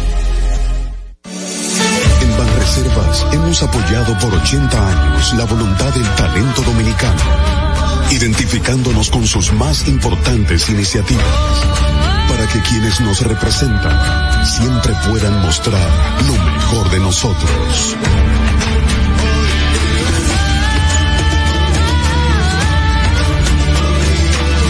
Banreservas, 80 años siendo el banco de todos los dominicanos. Si quieres participar en el programa, envíanos tu nota de voz o mensaje escrito al WhatsApp 862-320-0075. 862-320-0075. Distrito Informativo. ¿Y cómo tú le dices a una gente que confíe, que tenga esperanza, si nadie había hecho nada para ayudarles a vivir mejor? La confianza se gana. No se trata de gastar más, hay que gastar mejor. El dinero público es de todos los dominicanos. Tenemos la obligación de pensar por primera vez en que nos vaya bien a todos. Es el momento de estar cerca de la gente. Por eso no vamos a aumentar impuestos. Porque el cambio se trata de ti. El cambio comenzó. Gobierno de la República Dominicana. Y, y- y aquí está el equipo del gusto, la bella Dolphy Peláez. Busquen un suape y busquen un recogedor porque me voy a regar. Lo acompaña ñonguito. usted se sacrifique tanto en su oficina hasta las 8 de la noche. El importado Harold Díaz. Lo mío es de hilo de Yedella. La más reciente adquisición, el actor más cotizado, más no el mejor pagado, Oscar Carrasquillo. Y el hombre que gana menos que su mujer tiene que se sienta negro en la cama, en la intimidad. Juan Carlos Pichardo. Señores, esto es el gusto de las 12. Sintonice a partir de las 12 del mediodía por La Roca 91.7. Si quieres más diversión, no busques, no hay más. Te acompañan de lunes a viernes, de 12 a 2 de la tarde por La Roca 91.7 FM. El, el gusto de las 12. La República Dominicana había perdido la confianza en nuestras instituciones. Por los dominicanos y dominicanas, esta administración ha asumido el compromiso de abrir las puertas de la transparencia, de la integridad y del control. Es por eso que la Contraloría General de la República Dominicana ha implementado nuevos controles para llevar eficiencia y garantizar la buena ejecución de los fondos públicos. Conoce más en www.contraloría.gov.do. Gobierno de la República Dominicana. Disfruta de nuestro contenido en tus podcasts favoritos. Encuéntranos como Distrito Informativo en Spotify, Apple Podcasts, Google Podcasts y en tu Alexa de Amazon. Ahorrar para poder avanzar. Ahorrar porque se quiere progresar. Ahorrar para tranquilo yo estar. Se siente así y así. Qué bien se siente ahorrar. Con el cero de oro de. Que con 500 pesos tú podrás ganar. Ahorrar se siente muy cool y cuando ganas, mucho mejor. Cero de oro, 10 apartamentos y cientos de miles de pesos en premios. Cero de oro de APAP, el premio de ahorrar. ¿Viste qué rápido? Ya regresamos a tu Distrito Informativo. Laura Estilar ha llegado. Por eso te traemos la entrevista del día en tu Distrito Informativo. Bueno, aquí estamos felices y contentos de tener a Luis Sánchez, representante de la Fundación FH Dominicana, que tiene más de 40 años en el país trabajando, aunque calladitos, pero siempre trabajando. Bienvenido, Luis. Muchísimas gracias eh, por recibirnos en este tan precioso programa. Y más que nada estamos aquí para comunicarnos un poco, para darnos a conocer un poco. ¿Qué es FH Dominicana? Exacto. FH Dominicana es una institución sin fines de lucro cristiana. Como ustedes bien han dicho, tiene 42 años en República Dominicana. Trabajamos lo que es desarrollo comunitario. Básicamente entramos en comunidades, tenemos un periodo de trabajo entre 10 a 15 años en estas comunidades. Llevamos desarrollo social a través de lo que llamamos CFCT. CFCT más que nada es Child Focus Community Transformation. Comunidad, eh, perdón, transformación comunitaria a través de la niñez, porque entendemos que la niñez es el futuro de la República Dominicana. ¿Cuáles son esas comunidades que están impactando con exactitud? Exactamente, ahora estamos trabajando en zona este, el Tamarindo, en eh, San Juan de la Maguana, específicamente la zona del cercado, muy cercano a la frontera, y en el, en la sección de Yamasá. Ok. Tenemos aproximadamente 80 comunidades distribuidas entre estas tres zonas, donde trabajamos desarrollo a través del trabajo que hacemos. ¿Y cuáles son los programas? Estaban en sintonía ustedes. Perfecto. Nosotros tenemos lo que son cuatro intervenciones básicas. Nosotros intervenimos a nivel de salud, a nivel de medios de vida, a nivel de educación y a nivel de reducción de riesgos y desastres. También tenemos programas o vamos a decirlo así, proyectos de infraestructura, donde desarrollamos centros comunales, donde desarrollamos plantas purificadoras de agua. Básicamente esto lo hacemos a través del liderazgo comunitario. Es decir, FH entra en una comunidad, esta comunidad hacemos contacto con los líderes, líderes comunitarios, líderes religiosos, básicamente líderes, personas de influencia en estas comunidades. Trabajamos a través del liderazgo lo que son los proyectos para que entonces estos proyectos puedan ser sostenibles en el tiempo. Entendemos que la visión paternalista debe ser puesta a un lado y lo que tratamos es de que estos desarrollos se lleve a través del mismo trabajo que hace la comunidad. Se le da un Excelente, acompañamiento a excelente. estas comunidades y las comunidades florecen en el tiempo. Este, esta parte de que la, la asistencia paternalista o la parte paternalista, eh, sobre todo con, con las organizaciones, las fundaciones, es la parte de mucho ver conseguir recursos y darle a la persona la comida y darle a la persona, o sea, hacerlo todo. ¿Cómo, cómo ustedes eh, manejan esta, esta dinámica? Porque eh, si bien van a comunidades pobres donde la gente tiene hambre, la gente tiene necesidad, pero entonces necesitan medios de subsistencia más allá de que me lo den hoy. ¿Cómo, cómo ustedes manejan Es esa parte? correcto. Nosotros hemos entendido que más que darles el pescado es enseñarlos a pescar. Y básicamente lo que buscamos a través de lo que te acabo de comentar de- del liderazgo comunitario es establecer esas bases con la comunidad para que los proyectos puedan ser sostenibles. Es decir, si no existe un liderazgo sólido en las comunidades, los proyectos se caen en el tiempo, se vuelven insostenibles.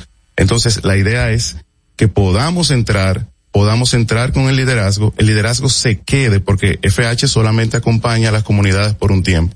¿Cuánto es decir, tiempo? ¿Cuánto tiempo? entre 10 a 15 años aproximadamente. Okay. Lo que nosotros llamamos es que graduamos comunidades. ¿Qué significa esto? Que la comunidad, así como un niño va pasando de curso, así como un jovencito ya llega a, vamos a decirlo así, a, a un curso universitario, FH le da ese acompañamiento hasta el punto tal de que la madurez de esa comunidad para manejar sus propios proyectos, para hacer incidencia, para trabajar por ellos mismos y por el florecimiento de la comunidad, llega a un punto en que, bueno, ya FH no le da ese acompañamiento tan de la mano, tan de cerca, sino que permite que esa madurez se manifieste bueno. a través de lo que sea. Luis, algo, algo importante. ¿De dónde provienen los recursos? ¿De dónde, cómo recaudan ustedes para poder desarrollar estos proyectos? Excelente. Nosotros trabajamos directamente con más de 32 iglesias en Estados Unidos y trabajamos a través de niños patrocinados. Tenemos un sistema donde presentamos niños a estas iglesias, a estos patrocinadores.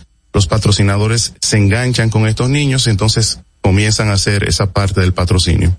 Qué bueno el hecho de que eh, haya tipo de graduación, que llegue la comunidad a madurar a tal punto de que pueda desarrollarse o seguir desarrollándose sola. Eso significa que, que lo que hacen es para que eh, avance y crezca y no que se quede estancada en solamente darle asistencia inmediata y listo. Eh, ahora mismo vienen con una nueva campaña. Es la primera campaña navideña, Alas para el Mañana. ¿De qué se trata? Mira, básicamente Alas para el Mañana es una iniciativa que tenemos donde queremos alcanzar a 3.500 familias con un kit. Este kit pues, eh, consta, perdón, de alimentos básicos para lo que sería la cena navideña. El kit también consta de eh, documentos lúdicos, es decir, eh, para fomentar la lectura, la leptoescritura, y también tiene un planificador familiar. Este planificador lo que busca es enseñar a las familias a cómo pueden formar un futuro mejor, es decir, cómo a través del ahorro, cómo a través de la experiencia que tiene FH Dominicana haciendo grupos de ahorros a nivel de todas las comunidades, esto puede ayudarles a salir de la pobreza. Nosotros creemos que la pobreza no es solamente eh, una pobreza física, sino que mental. una mental y espiritual. espiritual, sí, señor. Entonces trabajamos esos esos ámbitos a nivel de la comunidad. Y, pero estos kits, ¿se van a, a entregar o se darían a- a- en las mismas comunidades donde ustedes están laborando o la- sería para otras comunidades o requieren de que la gente los apoye de, de cierta manera a través de esta campaña? O que lo solicite a través de alguna plataforma. ¿Cómo serán? Sí, nosotros lo estamos solicitando a través de nuestra plataforma FH Dominicana en Instagram. Aparte de eso, nosotros queremos llegar, eh, para contestar tu pregunta, directamente a nuestras comunidades como un primer paso. Ok. Es decir, beneficiar a esas comunidades donde ya tenemos influencia por un asunto de, de- de entrega de logística y de mayor impacto. Pues ya conocemos la Ya zona. identificaron la zona. Exactamente, ya hemos identificado la zona, hemos de- identificado cuáles son las familias más vulnerables dentro de las vulnerables, porque todas eh, tienen un cierto nivel de vulnerabilidad, pero tratamos de, de venir desde abajo hacia arriba, es decir, las más El vulnerables. escalón. Exactamente. ¿Y cómo la gente puede entonces apoyar? O sea, ¿cómo va a poder colaborar con estos, con estos kits para, para hacer estos kits? ¿Cómo, se- dónde se tienen que acercar a ustedes? ¿A través de qué mes? Si hay una cuenta ¿Cómo, bancaria, algo donde uno pueda depositar. Perfecto. Para mayor información pueden dirigirse a www.fhdominicana.org slash alas, rayita en el medio, para, rayita en el medio, el rayita en el medio, manana, no mañana, sino manana. Exactamente. Ya para una ayuda eh, financiera, las transferencias o depósitos pueden hacerse a través de la cuenta del Banco Popular 540 74 867 o por QR azul. Y también lo vamos a dejar dentro del videíto en Distrito Informativo en Instagram para que todos puedan accesar y por ahí hacer sus donaciones. Luis, me interesa muchísimo el tema de que eh, tú resaltaste eh, el tipo de investigaciones que se hacen eh, para llegar a esas, esas comunidades. ¿Cómo ustedes determinan cuáles son esos niveles que se necesitan para ustedes llegar a acudir a dar ayuda y, y brindarle todo ese tiempo para que crezcan estos, estos lugares? Mira, como un primer paso, nosotros eh, abordamos a las comunidades a través lo- de lo que son evaluaciones holísticas. Estas evaluaciones holísticas, como su nombre lo dice, abarcan no solamente una esfera, sino todas las esferas. La esfera espiritual, la esfera, la esfera económica, perdón, y la esfera de desarrollo. Entonces, a través de estas evaluaciones holísticas, nosotros tenemos un resultado que nos ayuda mejor a servir estas comunidades. Es decir, no es sencillamente ir, ver y actuar, sino que esto precede un, análisis previo que nos ayuda a mejor servir a las comunidades, identificar cuáles son esas necesidades básicas que tienen que ser atendidas y más que nada establecer esa, esa parte de cómo el desarrollo llegue, pero que sea un desarrollo sostenible. ¿Ustedes tienen o, o manejan algún tipo de alianza con organizaciones gubernamentales eh, en el país eh, para estas para estas jornadas y para los trabajos que hacen en esas comunidades y también con otras entidades eh, no gubernamentales como con las que ustedes dirigen? Sí, eh, nosotros trabajamos con todos aquellos que quieran trabajar. Eh, actualmente tenemos eh, una serie de asocios con lo que es el Ministerio de Salud Pública y otras instituciones. Eh, sin embargo, el llamado es abierto para todo el mundo. Nosotros queremos que mientras más personas se puedan involucrar, entendemos que el impacto sería mayor y pudiéramos servir mejor a las comunidades.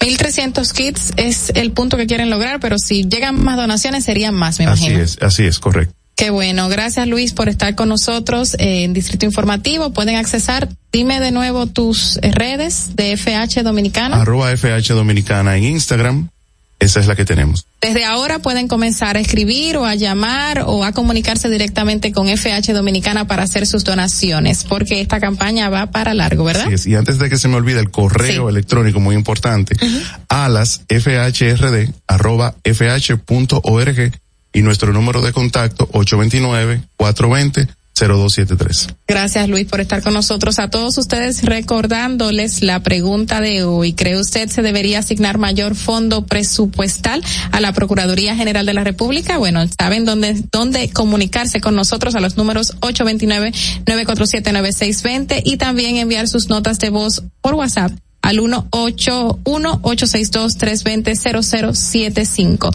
Vamos a una pausa y volvemos en breve. Para que llegues a tiempo y no te compliques con el clima, te traemos en el distrito informativo el tráfico y el tiempo. Y así se encuentra el tráfico y el tiempo a esta hora de la mañana en Santo Domingo.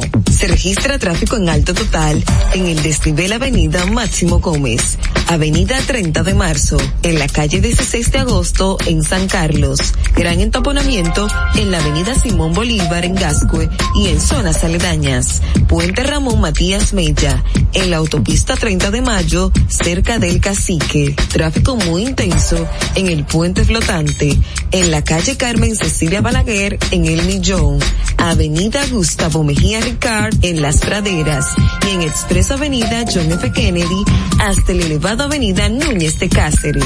Y tráfico pesado en la Avenida Ecológica Profesor Juan Bosch. A ti, conductor, te recordamos que la prudencia en las vías es responsabilidad de todos.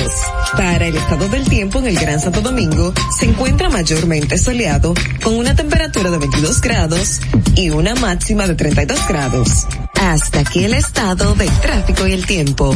Soy Nicole Tamares. Sigan en sintonía con Distrito Informativo. Atentos, no te muevas de ahí. El breve más contenido en tu distrito informativo. Ahorrar para poder avanzar. Se siente así. Ahorrar porque se quiere progresar. Se siente así. Ahorrar para tranquilo yo estar. Se siente así y así. Qué bien se siente ahorrar. Con cero de oro de. Que con 500 pesos tú podrás ganar. Ahorrar se siente muy cool y cuando ganas, mucho mejor. Cero de oro, 10 apartamentos y cientos de miles de pesos en premios. Cero de oro de APAP, el premio de ahorrar.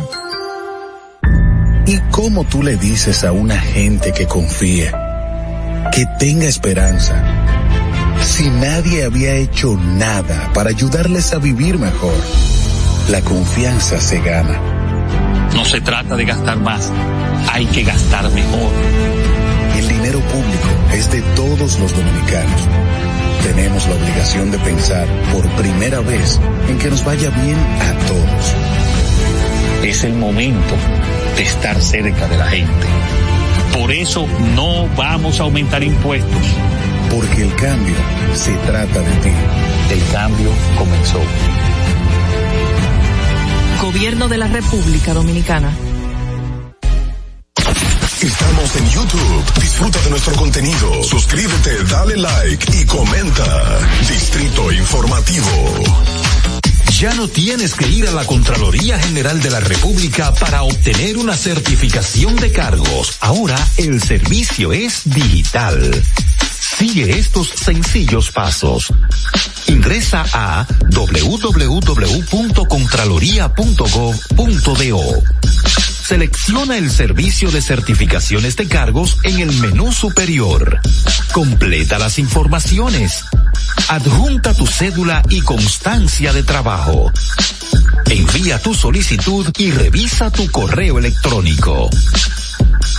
Cuando tu certificación esté lista, podrás descargarla e imprimirla. Contraloría General de la República.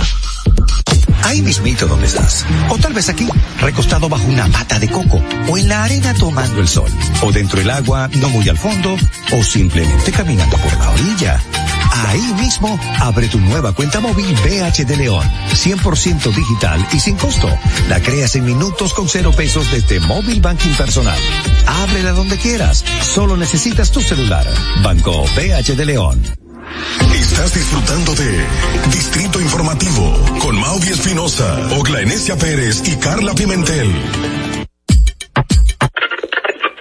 Cuando uno ve televisión, busca entretenimiento, algo con que identificarte y que te dé un buen momento. Hay tantas cosas en el mundo, demasiados inventados, pero ¿dónde veo lo mío? Lo de los dominicanos. Y a ese mismo punto hemos venido cayendo para el mejor contenido. Baja Dominican Network. Seguro que si lo bajas inmediato te vistes a llorar conciertos musicales, religiosos y noticias. Pero ¿acaso sabes tú que es realmente adictivo en esta comunidad su contenido exclusivo? Oye, lo mejor de ahí para que lo tengas siempre puesto es el servicio de limosina que ofrecemos yo y Ñeñe. ¿Cómo que eso es lo más duro? Estoy seguro que tú has visto. El programa los compadres con Correa y con Ñonguito. Perdónenme muchachos que les dañe el momento. El mejor programa de ahí. Ponchi Santi, el recuento. Y si yo bajo la aplicación, a tú te de lo guata viendo. Si tú eres dominicano, baja Dominican Network. En Banreservas hemos apoyado por 80 años la voluntad del talento dominicano, identificándonos con sus más importantes iniciativas, para que quienes nos representan siempre puedan mostrar lo mejor de nosotros.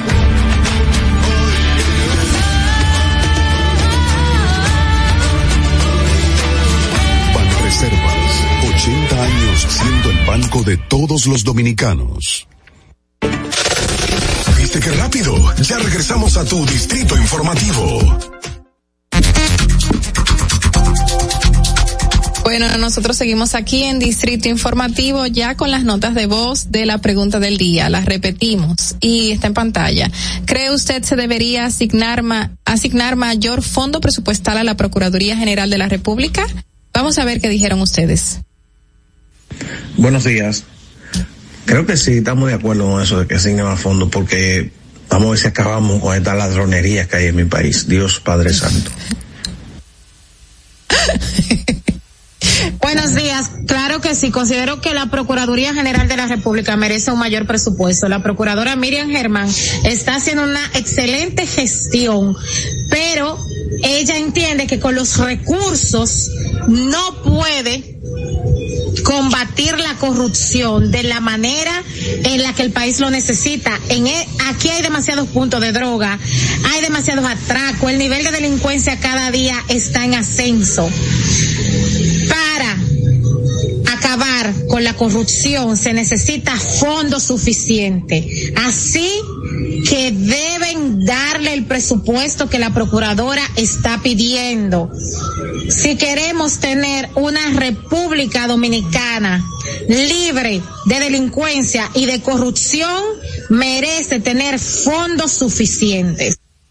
Eso sí es verdad. Yo no sé si ustedes se han dado cuenta que la seguridad del presidente, hay más, hay llamadas, más más, notas. más notas. Sí. Ah, bueno, vamos a escucharle después. Sí, la seguridad- ha aumentado. El otro día por la Nacauna yo iba y había más o menos eh, eh, militares, o sea, policías y AME, a más o menos 200 metros uno del otro en diferentes lados. Y dice, o sea, estaba escuchando unos, unos militares amigos que trabajan así mismo, dice, lo que pasa es que están involucrados, hay muchos narcos presos, o sea, ha afectado el negocio de muchos narcos. Claro que sí. Es que la situación no está fácil. Vamos a Seguimos escuchar con las notas de voz. Buenos días. Yo pienso que sí, que deben asignarle mayor presupuesto debido a que se está combatiendo como, como nunca antes la, la corrupción que, que existe en el país. Eh, sí, hay que darle todo lo que pidan porque están haciendo el trabajo que, que se debe. Buenos días. Considero que sí misma deben de darle un mayor presupuesto a la Esa es la, La misma de ahorita. Ajá. Buenos días, buenos días. No creo que haya que darle fondo a la Procuraduría. Lo que, lo, lo que las incautaciones deben de ser, deberían ser repartidas para allá, para esos fines, para que sigan haciendo su trabajo. Un proceso. Es mi humilde opinión. Gracias. Pero que todo lo que se haya decomisado, que no se debe Que- que se distribuya asigne a la la otra procura- institución. Tampoco así. Buen día, buen día. Claro, yo entiendo que sí, que se debe, que se debe asignar mayor presupuesto a la Procuraduría, ya que ellos hacen investigaciones que necesitan presupuesto y cosas y movimiento allí, movimiento acá. Entonces yo entiendo que mientras ellos hagan su trabajo, eh, el presupuesto que pidan se le debe aprobar. Claro, un presupuesto justificado y, y que lo tomen con medida. Buen día. Gracias. Hola amigos del Distrito Informativo. Yo considero que sí, que se le debería de asignar un mayor fondo presupuestario a la Procuraduría General de la República, porque de este modo ellos podrán hacer mayores investigaciones y podrán llevar a cabo eh, los procesos, los procesos que tienen en de casos de corrupción en el país. Pero eso claro, siempre y cuando continúe siendo una procuraduría independiente que no tenga que ver con ningún partido político, porque por ahí se pueden robar los cuartos también. Excelente punto, ¿eh? Vez de agregar mayor presupuesto a la Procuraduría General, yo creo que hay que ubicar y solucionar otras necesidades que son más importantes. Se puede hacer a la par. Claro. Pero muy buen punto. Hola, hola. Pienso que sí, que, que deben asignarle mayor presupuesto a la a la procuraduría porque las investigaciones eso no son eh, salen costosas. Si se hace una buena investigación entonces todo eso conlleva dinero. Todo ese movimiento todo ese todo ese engranaje lleva una buena cantidad de dinero. Entonces para que se haga la cosa como la población quiere debe estar sólida económicamente. Una más, ¿verdad? Buenos días, chicas.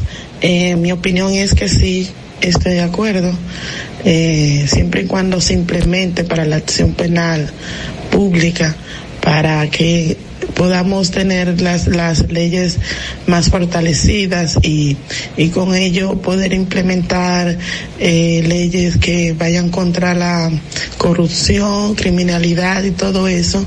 Eh, yo entiendo que sí, que se debe de, de dar un presupuesto siempre y cuando se maneje bien. Rapidito. ¿Sí o no? ¿Debería sí aumentársele no? Claro que sí. Sí, sí Rosa. 100%. que 100%. Sí. sí, quien está resguardando nuestros bienes y entonces no tenga dinero para combustible o para mandar a vigilar a alguien.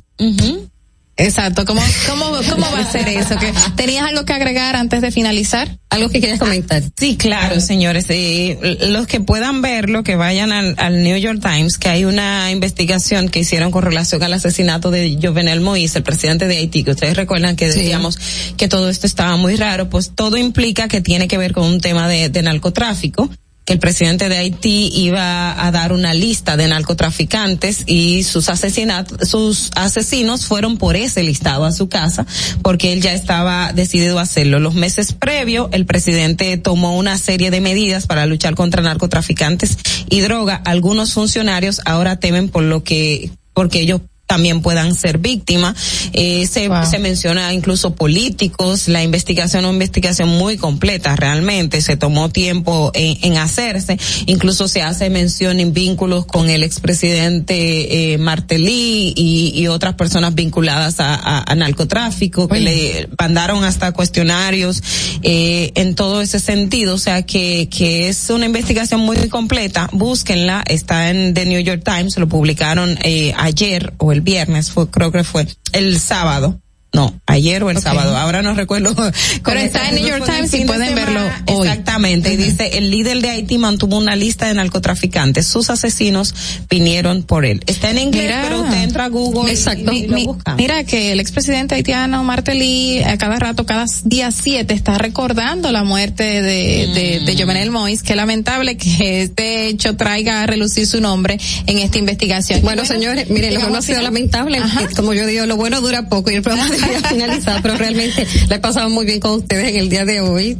Gracias. Gracias, Rosa, por estar con nosotros esta mañana. Y bueno, ya vieron la cantidad de notas de voz, todo el mundo que sí, que hay que darle un poco más al presupuesto de la Procuraduría General de la República para que sigan las investigaciones como van, independientes, así lo queremos. Y vamos a dejarlo con la siguiente canción de Navidad, Andy Ventura, el legado popurrí navideño de nuestro siempre recordado Johnny Ventura. Llega Nochebuena y yo preparo una fiesta.